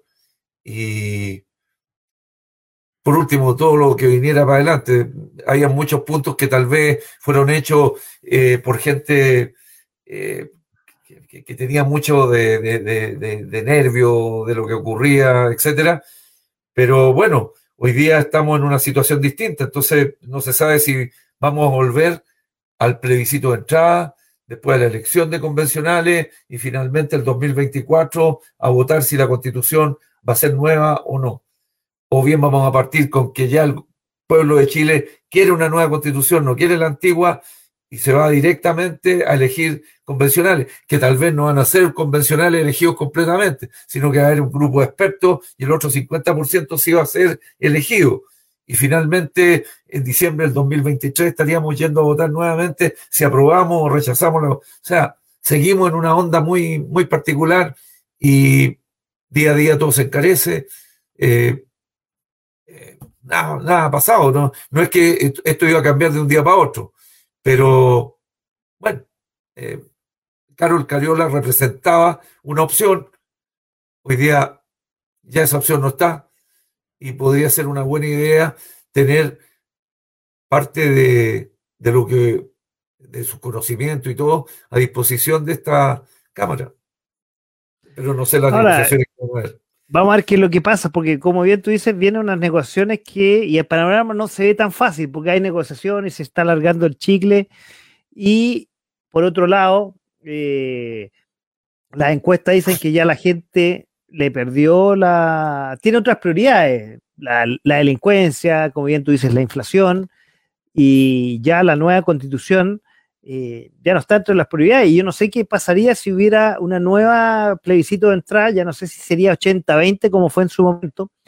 Acuérdate que también, y, nadie, y todo el mundo se olvida de que ese 80-20 no fue eh, voto obligatorio, o sea, no fue todo el mundo. Ahora, eh, ojalá que el voto obligatorio llegue para quedarse, y no sé cómo sería un voto de entrada de una nueva constitución si hoy día más encima la gente tiene otras prioridades. La prioridad de la delincuencia, lo que hablábamos al principio, prioridad de la inflación, eh, prioridades sobre eh, el alimento y la canasta básica. Sí, el, problema, el problema es que el chileno, ¿sabes lo que pasa? Que el chileno no logra entender, o las chilenas, chilenos, el, gran grupo, la gran masa, que esto no es una, no es una, una nota al gobierno actual o no, esto estamos hablando de algo para 40 o 50 años más.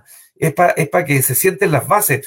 cada una de las personas que hoy día toma un puesto en el gobierno o en el Senado y todo lo demás, jura por la constitución, respetar las leyes, etcétera. O sea, se está hablando de algo mucho más eh, importante que eso. Hoy día yo creo que en seis meses, eh, Boris, de acuerdo a las encuestas que tuvimos, mencionaste hace un rato atrás, efectivamente, si vamos a un plebiscito de entrada, capaz que nos quedemos con la constitución de Pinochet y punto. y así es la vida.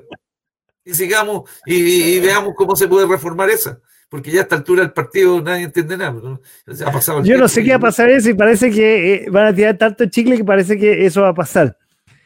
Oye, pasemos a otro tema, pasemos al siguiente tema de la actualidad, que era, como se dice, la crónica de la muerte anunciada.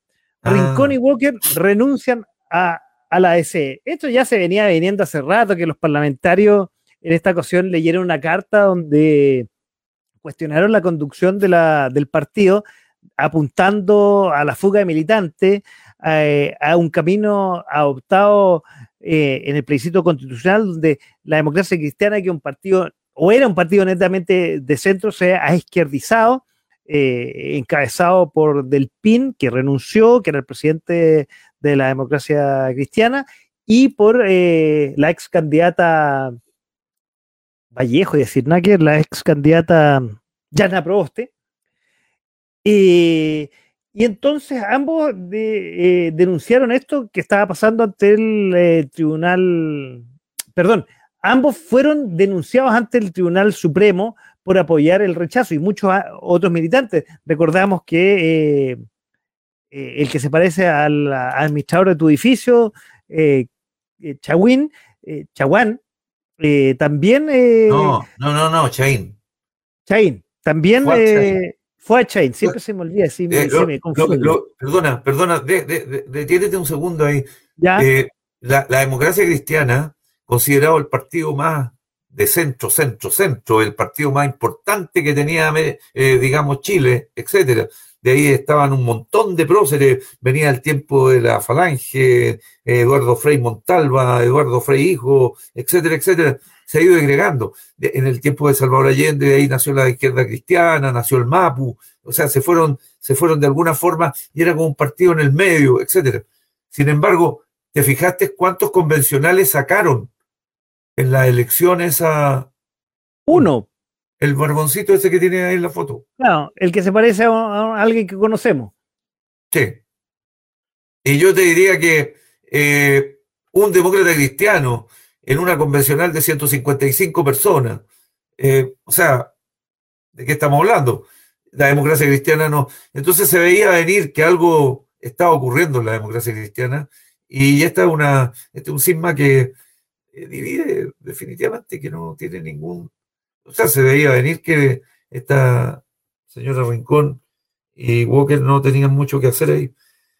Pero compartes conmigo que en los últimos años, aparte que ha renunciado mucha gente, Orrego se fue también, eh, el, eh, Vallespín, también grandes figuras, y antes con el apruebo y el rechazo se fue Frey, se fueron un montón de figuras de, eh, de la democracia cristiana, eh, Soledad Alviar también renunció, eh, gente clave en los gobiernos de la concertación, porque la directiva, como te digo, encabezada por Del Pin y sobre todo Jan Aprobaste, izquierdizaron esta democracia cristiana que, como bien tú decías, era más bien de centro-centro. O sea, no se movía para ningún lado, pero en el último tiempo se ha ido no, no, no, perdona, Francisco, Francisco, eh, ahí hay un error. La democracia cristiana siempre ha sido una veleta en todo orden de cosas. Desde el tiempo de Elwin, eh, eh, cuando se inició el gobierno militar, ellos esperaban que el año 80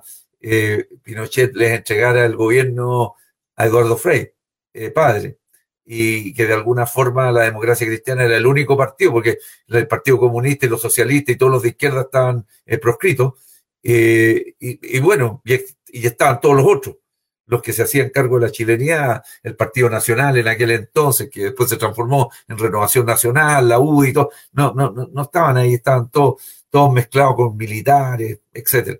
Pero el partido que, a juicio de todo era cercano a la gente y todo, era el Partido Demócrata Cristiano, pero siempre fue veleta. Fue una situación en donde de ahí, te vuelvo a insistir, salieron varios partidos de izquierda que se definían como centro izquierda. Yo no sé si esta gente hoy día está cumpliendo cabalmente con, con lo que en algún minuto, pero son años de, de, de que pertenecían a este partido y la democracia cristiana se ha ido desintegrando. Eh, eso, no. Oye, a propósito, eh, en relación con el punto anterior, fíjate que es curioso. Eh, ¿Y por qué te digo esto? en relación con el tema este de los militares, yo recuerdo, y se me vino a la memoria, que en el año 73, cuando asume el gobierno militar, probablemente, curiosamente, dentro de las fuerzas militares, del ejército específicamente, hubo dos detractores. Eh, tal vez hubo más, pero los más visibles eh, y cuyos nombres son los únicos que el pueblo aceptó para tener poblaciones, el nombre de la población. Me refiero a Carol Ursúa y Oscar Bonilla. Y, ah, y ambos y ambos murieron en condiciones bastante extrañas. Oscar Bonilla en un helicóptero, raro, muy raro, y Carlos Ursúa producto de, una, de, de, de, una balacera. Un estado ahí saliendo de su casa. Eh, entonces, es muy raro eso. Y es más, me recuerdo, además de algo que quede aquí, ¿ah? me recuerdo que antes de que, antes de que ocurriera esto, en una manifestación así total y absolutamente eh, al margen de la ley en aquellos años, el, la gente que asistió, me tocó verlo, eh, en un lugar eh, cercano a la Plaza Almagro, tenían, un, tenían un cántico y, y decía algo así como, intendente, intendente, cuídate del presidente. Presidente era Pinochet y el intendente era Carlos Ursúa. Parece que era crónica de una muerte anunciada. Efectivamente, murió Carlos Ursúa. Y hay una población Carlos Ursúa y una población, solo, eh, según entiendo, no sé si estaré equivocado, pero son los únicos dos de aquellos años que el pueblo reconoce y tienen eh, el nombre de las poblaciones, o en aquel entonces eran campamentos, lo desconozco. Pero curioso, te lo quería traer al margen porque tal vez ellos no habrían actuado buen dato. con la seguidilla de lo que le tocó hoy día enfrentar a Chile. Mira, buen dato. Oye, bueno, sigamos, estamos hablando de la democracia cristiana y lo que, y, lo que, y la, como te decía, Orrego, gobernador de la región metropolitana, renunció. Gobernador Vallespín también confirmó su salida. Eh, quedan dos la democracia cristiana queda muy debilitada, queda con dos, solamente dos senadores, eh, Yana Proboste y Huenchumilla, eh, y estuve buscando los, eh, los diputados, pero anda por ahí, con muy pocos diputados. O sea, el músculo con que queda la democracia cristiana no, es, no es muy potente. O sea, realmente este partido que, que, ha sido histórico en nuestro país queda muy, muy debilitado. Es que, es que el problema, Francisco, fue que en el año 80, o sea, perdón, en el 88, este Chile se dividió efectivamente entre un sí y un no. Y la democracia cristiana optó por el no. Ganó el no. Después vino Patricio Elwin con, con, con, un gobierno de, de, de, unidad y todo lo demás. Y posteriormente, que creo que ha sido lo peor que ha tenido Chile, vino el gobierno de Eduardo Frei, hijo, eh, seis años perdido, perdido, completamente perdido, porque no se atrevieron. No, pero ahí discrepo contigo, ahí, ahí se sentaron las bases para todos los tratados de disculpa, Disculpa, estoy seguro que Eduardo Frei y la Martita Larraechea quisieron mostrarle que Chile estaba saliendo de este enclave, pero no le tuvieron fe a Lagos. Era muy reciente, porque fueron a la primaria Frei y Lagos. Y yo creo que la democracia cristiana y todos optaron por nuevamente por el temor que les daba Lagos porque estaba muy reciente lo del dedo. Entonces lo, dejaron para una segunda oportunidad y ahí fueron seis años en donde Eduardo Frey, eh, mira, el destino querrá que hoy día el hermano esté pasando por situaciones complicadas. También el hermano, a pesar de que todo lo, lo que guarda relación con Almadena, que es la empresa en cuestión, estaba ligado precisamente a Eduardo Frey, hijo. Entonces, hay situaciones ahí que la justicia está investigando, pero ya se veía un quiebre importante en la democracia cristiana. Eh, apoyó la Soledad Alvear a Lagos. Eh, de hecho, Lagos ganó esa vez porque esa noche eh, la VIN no podía competir contra Lago y, y precisamente, pues le tenían pánico al Lago. Sin embargo, Lago... seguramente ahí se germinó las dos almas. Y en el fondo, a ver, por un tiempo y hasta, hasta ahora, digamos, la democracia cristiana ha tenido dos almas, una más eh, derechista, donde estaban los Walker, donde están, qué sé yo, los, los, la Soledad de Aviar, la, la Jiménez Rincón, y digamos una, una un poco más de tendencia izquierda, más incluso más de izquierda, y yo diría que el PPD, donde está Jana Proboste, y, y hubieron varios referentes eh, también conocidos, pero con tendencias bastante más hacia la izquierda, eh, que uno desde afuera veía que eran como descolocados de la tradicional democracia cristiana que uno estuvo acostumbrado en los años 90 y, y 2000.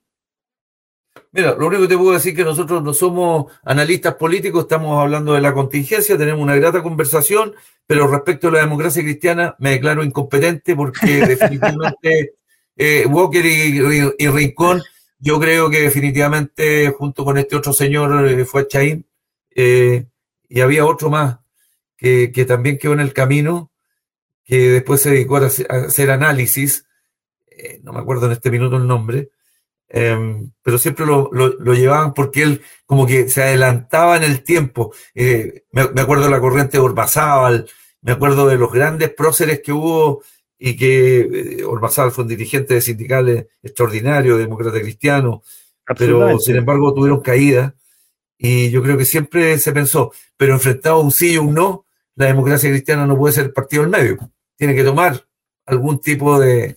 Y ahí es donde vienen las, distintas corrientes que hay al interior. Desconozco cuál iría a ser definitivamente el futuro de la DC. No debiera. Pero ¿qué haces con un partido de centro? Si siempre vas a tener que tomar una decisión, porque en el 88 nos dividieron entre los comunistas y los que no son comunistas. No hay otra. Y co como, como, si los comunistas hubieran gobernado alguna vez en Chile y hubieran hecho eh, tanto problema. Eh, es una cuestión muy extraña esto. Eh, metieron esto Sí, yo incluso en las reuniones familiares, basta con que tú digas, mira, a mí no me gusta la AFP como comunista de mierda. O sea, eh, Oye, bueno. todo lo que guarde relación con una opinión distinta a lo que hoy día nos han incorporado, cuesta un poco eh, dar a entender que uno no es ni de un paz. Y si no, te transforma en demócrata cristiano. claro. Bueno, hoy día yo creo que hacer eh, los amarillos o hacer eh, el Partido Demócrata, parece que se va a llamar, o eh, el Partido de la Gente. Es, parece que ahí se va a ir el, el, la gente del centro, aparentemente. Ahí, ahí, va a estar. Va a ser los partidos bisagra. No sé cuál más importante, pero la, la, democracia cristiana parece que ya no va con los tiempos y va a tender, obviamente, a desaparecer. Como pero el Partido Radical, en el fondo. Piensa, piensa tú lo que significa. Ahí tienes un ejemplo. Los radicales eh, eh, guardan la, la, misma dirección de lo que la democracia cristiana. Se, pero, por ejemplo, eh, Sichel, ¿cuál fue su primer partido? Después gobierno de Piñera. Piñera también creo que anduvo metido ahí con la democracia cristiana. Eh, lo mismo, es una situación bastante especial y, y siempre ha sido como comprometedor el estar en un partido, porque te tienes que entrar a definir sí o no. ¿Rechazas o apruebas? Oye, eh, vámonos al ámbito internacional, volvamos al mundo y bien. también lo que no los, los, que no lo están pasando muy bien es lo que está pasando el Reino Unido, que es el tercer primer ministro en poco tiempo, y está hablando del nuevo primer ministro, porque ahí en la imagen tengo la que sale que fue Liz Truss, que duró 45 días en el, en el gobierno británico, y la reemplaza este magnate multimillonario, ex ministro de Hacienda o de Economía como se conoce, de, del gobierno de Boris Johnson, eh, y que este martes 25 recibió oficialmente el encargo del rey Carlos III eh, para formar el nuevo gobierno. El, perdona, perdona, déjame hacerte una aclaración. Este pakistaní, conjuntamente con el alcalde de Londres, eh, ambos son pakistaníes, entiendo. No, indios. pakistaníes que ingresaron a, Inglaterra, ¿no? Indios. Indio. Él es indio. Ah, son, son, son indios, ya él es indio, no sé si el, ministro me dejaste la, el, perdón, el, alcalde me dejaste la duda, pero él es indio. Él es indio y te puedo nombrar unas curiosidades que, él tiene. Es ascendencia india, cuyos padres llegaron al Reino Unido desde África Oriental en la década de los 60. Eh, su padre era médico, mientras que su madre llevaba una, adelante una farmacia al sur de Inglaterra. Eh, este, este primer ministro estudió en Stanford, donde conoció a su señora, tiene 42 años, es el más joven en más de 200 años en llegar al, número 10 de Downing Street, que es la sede de gobierno. Fue, como te decía, el ex ministro de Finanzas, el tercero en ocupar el cargo en eh, apenas siete semanas. El primer eh, primer ministro nombrado por el nuevo rey Carlos. Eh, ¿Qué otra cosa te puedo decir? Curiosidades que tiene. bueno, es hindú, ya te lo dije, es millonario. Eh, este año Sunak y su esposa, a ver, ojalá lo pronuncie bien, Akshata Murti, hija de multimillonario indo, aparecieron en la lista de los 250 personas más ricas del Reino Unido, según el Sunday Times, eh, periódico que estimó su patrimonio en nada más ni nada menos, una bicoca, 826 millones de dólares. Eh, él se formó en la elite de Gran Bretaña, donde estudió en el colegio eh, exclusivo Winchester, College eh, y en las universidades de Oxford y Stanford, esta última donde conoció a su señora. Es conocido por sus gustos costosos y con respecto a la moda y ha trabajado para bancos y fondos de inversión como Goldman, Goldman Sachs, donde ahí obtuvo su riqueza, que además se casó como ya te dije, con esta hija de multimillonario indio. Eh, de hecho, su riqueza, esta de los 826 millones de dólares, es eh, tres veces más que la eh, patrimonio del rey. Imagínate. ¿Qué otra más te puedo decir de este, de este hombre? Déjame, déjame ver aquí la rey de. Bueno, fue multado por el Partygate, estuvo en el Partygate que fue multado por Johnson. Ya te dije que es el ministro más joven. Eh, pero la tiene difícil, la tiene difícil este hombre que sucede a Liz Truss, porque eh, Inglaterra, perdón, el Reino Unido está sumido en una gran crisis, al igual que el resto del mundo, de inflación. Eso sí que tiene una inflación, me llama la atención, muy parecida a la de Chile, 11% anual. Eh, con la salida del Brexit, no hay mucha gente que ocupe ciertos empleos porque eso lo ocupan en general los extranjeros, eh, el encarecimiento de los eh, consumos básicos, obviamente de los alimentos por la inflación, entonces le hace difícil gobernar a este, a este hombre de origen indio. Es eh, experto en finanzas, pero vamos a ver si tiene el liderazgo correspondiente en su partido. Bueno, mira, hay, que, hay que conocer un poco de la idiosincrasia de Inglaterra que espero conocer en algún minuto, cuando tenga la oportunidad de ir a España. Eh, voy a darme una vueltecita por ahí, no te quepa ninguna duda. Pero eh, yo creo que sí, efectivamente, eh, lo que ocurre en Inglaterra podría, de alguna... Tú tienes claro que Boris Johnson y todos los que lo han seguido, etcétera, corresponden a un partido de derecha. Sí, claro, el, Partido Conservador, no el laborista, que el laborista, de hecho, dado la crisis que tiene el Partido Conservador, eh, pedía elecciones generales. Porque. Por supuesto, por eh, supuesto. Pero, pero en definitiva, en definitiva, ese es un contexto del cual nosotros, efectivamente, de, Inglaterra o, qué sé yo, el Reino Unido, eh, en definitiva, es una, y ya que estamos hablando del tema internacional, yo creo que hoy día tenemos dos caras, por ejemplo de haber enfrentado a Richie Sunak eh, asumiendo este rol, eh, profusamente difundido en lo que significa eh, lo que ha vivido después de Boris Johnson y esta señora que duró tan poquito tiempo. Pero cuéntame algo respecto de algo que es más cercano, porque si tú en este minuto te acercas a todos los elementos electrónicos que tienes tú ahí y todos deben decir Made in China. Entonces me gustaría mucho que me dijera qué es lo que ocurrió con Xi Jinping cuando asumió en su nueva en su nueva magistratura. Eh, no, está, en la pauta, pero qué buen punto que lo hayas que lo, que es, que, es, muy importante porque nosotros tenemos un doble estándar, porque nosotros detestamos los partidos comunistas. Pues.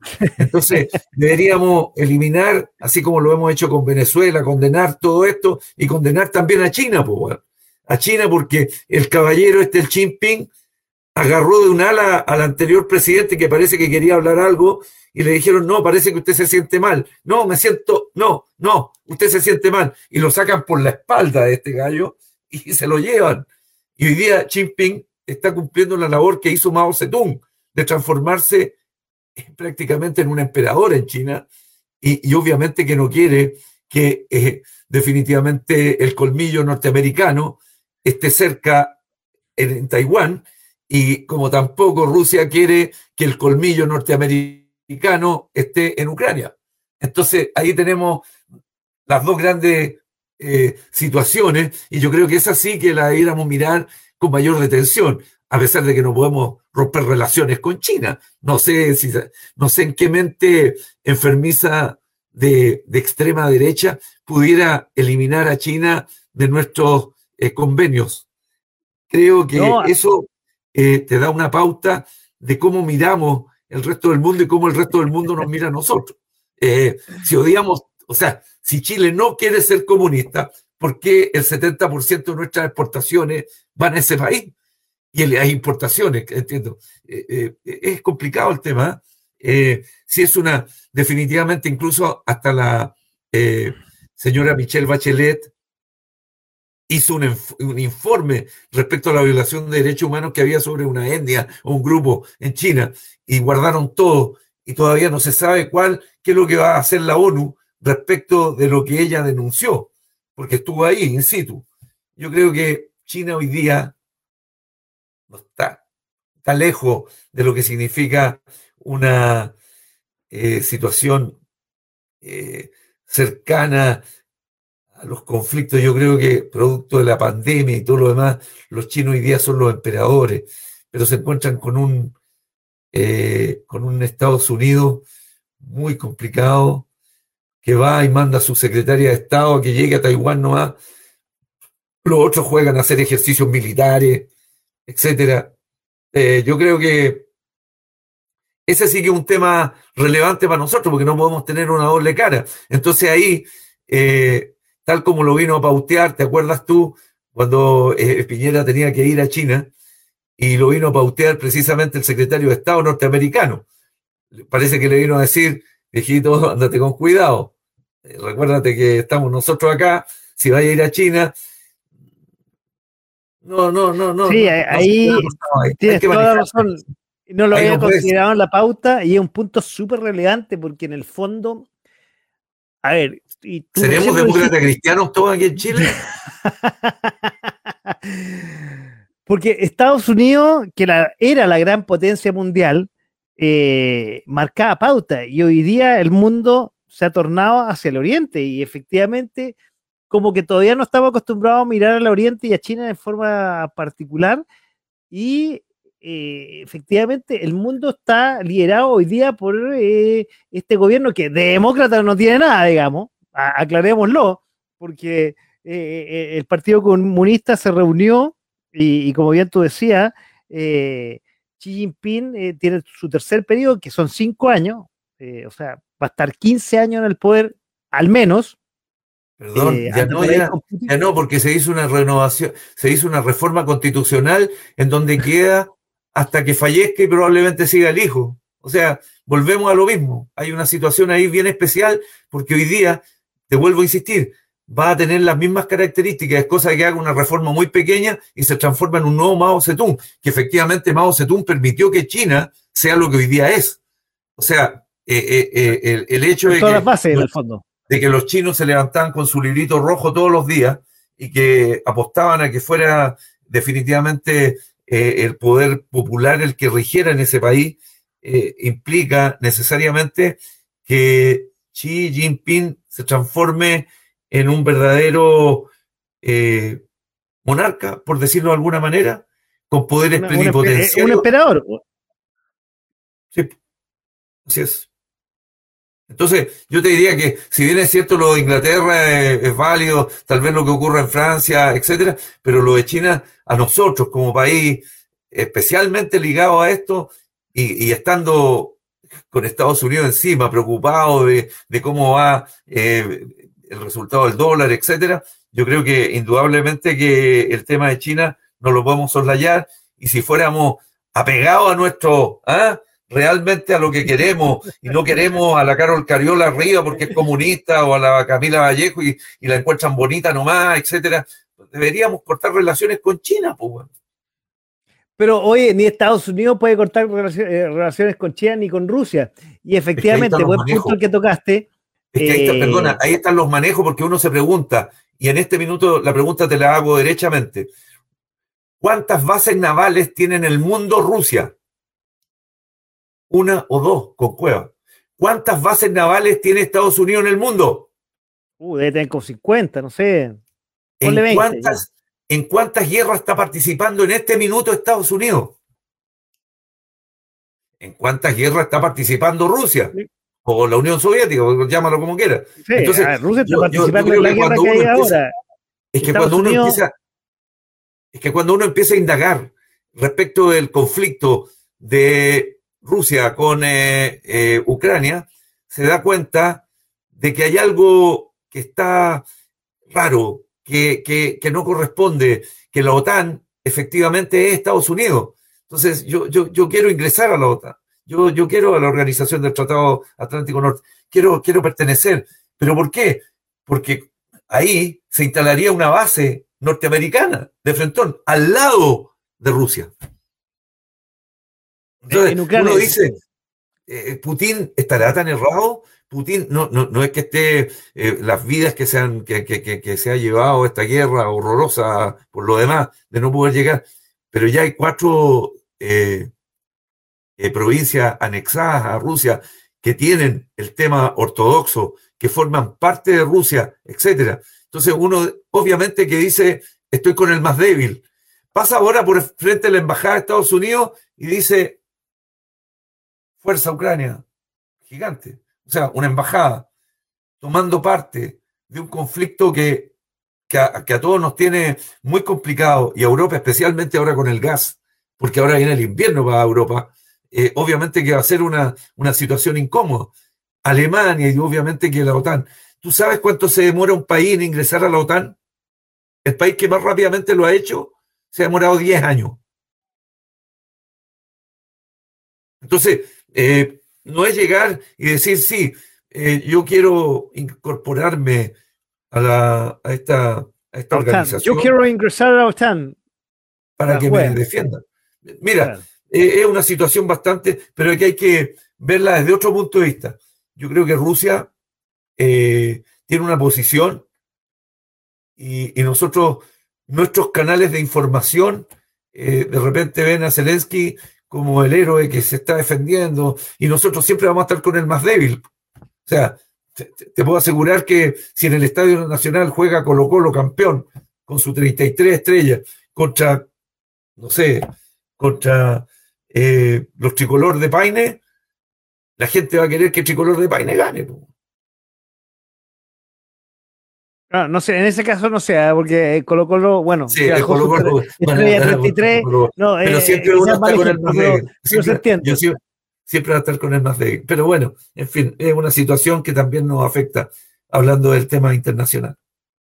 Oye, Manuel, ya llevamos dos, casi dos horas exactas conversando. te agradezco mucho eh, esta oportunidad. No, a ti te agradezco la, oportunidad que, que, salvaste la noche de hoy con, con las muchachas que por no pudieron estar esta noche, pero hemos, hemos abarcado más que la semana, hemos abarcado Chile y el mundo en las novedades.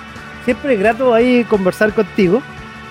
Eh, y nos queda un poquito de tiempo para que hablemos un poquito de, si nos quieres compartir algo que nos puedas recomendar rápidamente en, un minuto eh, para ir cerrando el programa de esta noche. Mira, a mí me gustaría mucho que puedo, recomendar dos cosas. Primero, que aprendamos una palabra nueva que ha nacido a la luz de investigaciones y todo lo demás, que significa traslación. Eh, es una palabra que dejo a quienes vean este, este programa. Eh, la palabra traslación va a estar en la mente de cada uno de nosotros y saber cuánto las personas por las cuales hemos depositado nuestra confianza y hemos votado. Y lo segundo, eh, es que se está gastando ese dinero, mucho dinero, mucho dinero que sale de las arcas fiscales de todos los chilenos.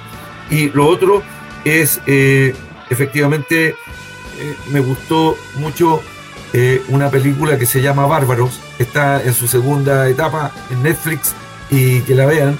Y si tienen Paramount, también ven la película que se llama Los cuentos de la criada, que son películas que marcan una cosa muy especial y, se las recomiendo a quienes vean este, este programa. Eso es. Y muchas gracias a ti, Francisco, por la invitación. No, nada, nada que agradecer. Gracias por salvarnos eh, el programa. Gracias por la grata compañía, la grata conversación que, tuvimos. Y a ti y a los que nos acompañaron, los quiero, como esta es una, una radio, ya estamos, podríamos irnos, pero vamos a despedirnos con música. Vamos a despedirnos con música porque tú sabes que hoy Simon John Charles LeBlanc, ¿quién será? Eh, nació hace 64 años en Bushley, Herefordshire, en Inglaterra. Es un vocalista y compositor británico, más conocido por ser el vocalista exitoso de una banda que tú yo creo que la conoces, Duran Duran, que fue fundada eh, por dos amigos de la infancia, John Taylor y Nick Rhodes, conjuntamente con el cantante y compositor Stephen Duffy en el 78 pero después, un año después, se fue de la banda eh, pensando que esta banda no llegaría a ningún lado, imagínate, Duran Duran. Desde entonces, Duran Duran pasó a hacer una serie de cambios en su formación y eh, establecieron un guitarrista y un baterista que contribuyeron después el poderoso sonido pop que conocemos hasta el día de hoy, eh, con mezclas que precisaban el disco, el funk, la música electrónica, fundamentada con una sección de ritmo de rock sólido todo lo que precisaban de un eh, carismático solista con una voz distinta que es Simon Le que hoy cumple 64 años. Además, Le formó parte del grupo Arcadia, que fue una agrupación también formada con algunos integrantes de Duran Duran entre los años 88 y 90, eh, donde esta agrupación tuvo una pausa y eh, que tomó un cariz tanto gótico en su estética y también en lo musical.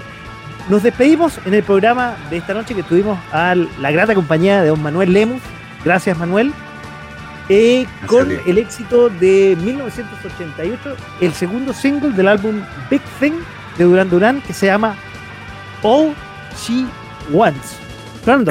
y lo último, y lo último, y lo último antes de que lances el disco este, eh, me gustaría mucho decirte que se nos quedó algo en el tintero y que ojalá no se siga produciendo en este país y que guarde relación directa con lo que se nos viene por encima y que ojalá no vuelva a ocurrir, que fue, por ejemplo, el anuncio de la quiebra de la constructora Claro Vicuña y Valenzuela. Eh, estas quiebras, estas cosas van creando un ambiente, si eso le agrega el aspecto delictual y todo. Yo, como buen chileno, deseo lo mejor para mi país y que ojalá salgamos pronto de esta situación tan complicada de inflación y todo lo demás. Y que bueno, pone a Durán Durán ahora para que nos anime el tema. Muchas gracias, Francisco. Buenas noches. de nada, y quiero agradecer también a los que estuvieron al otro lado del micrófono y al otro lado de la pantalla. Nos vamos entonces con Durán Durán. All She Wants, All She Wants es aquí en .fm.cl y despidiendo de a poco sin mascarilla de esta noche. Chao, chao. Buenas noches. All she wants is all she wants is all she wants is.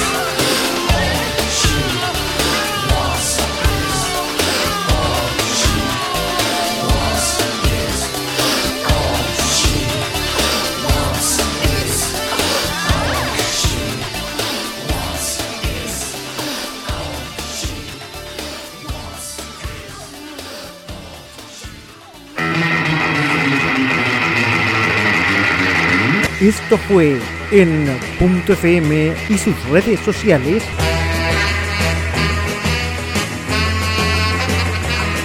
De a poco, sin mascarilla.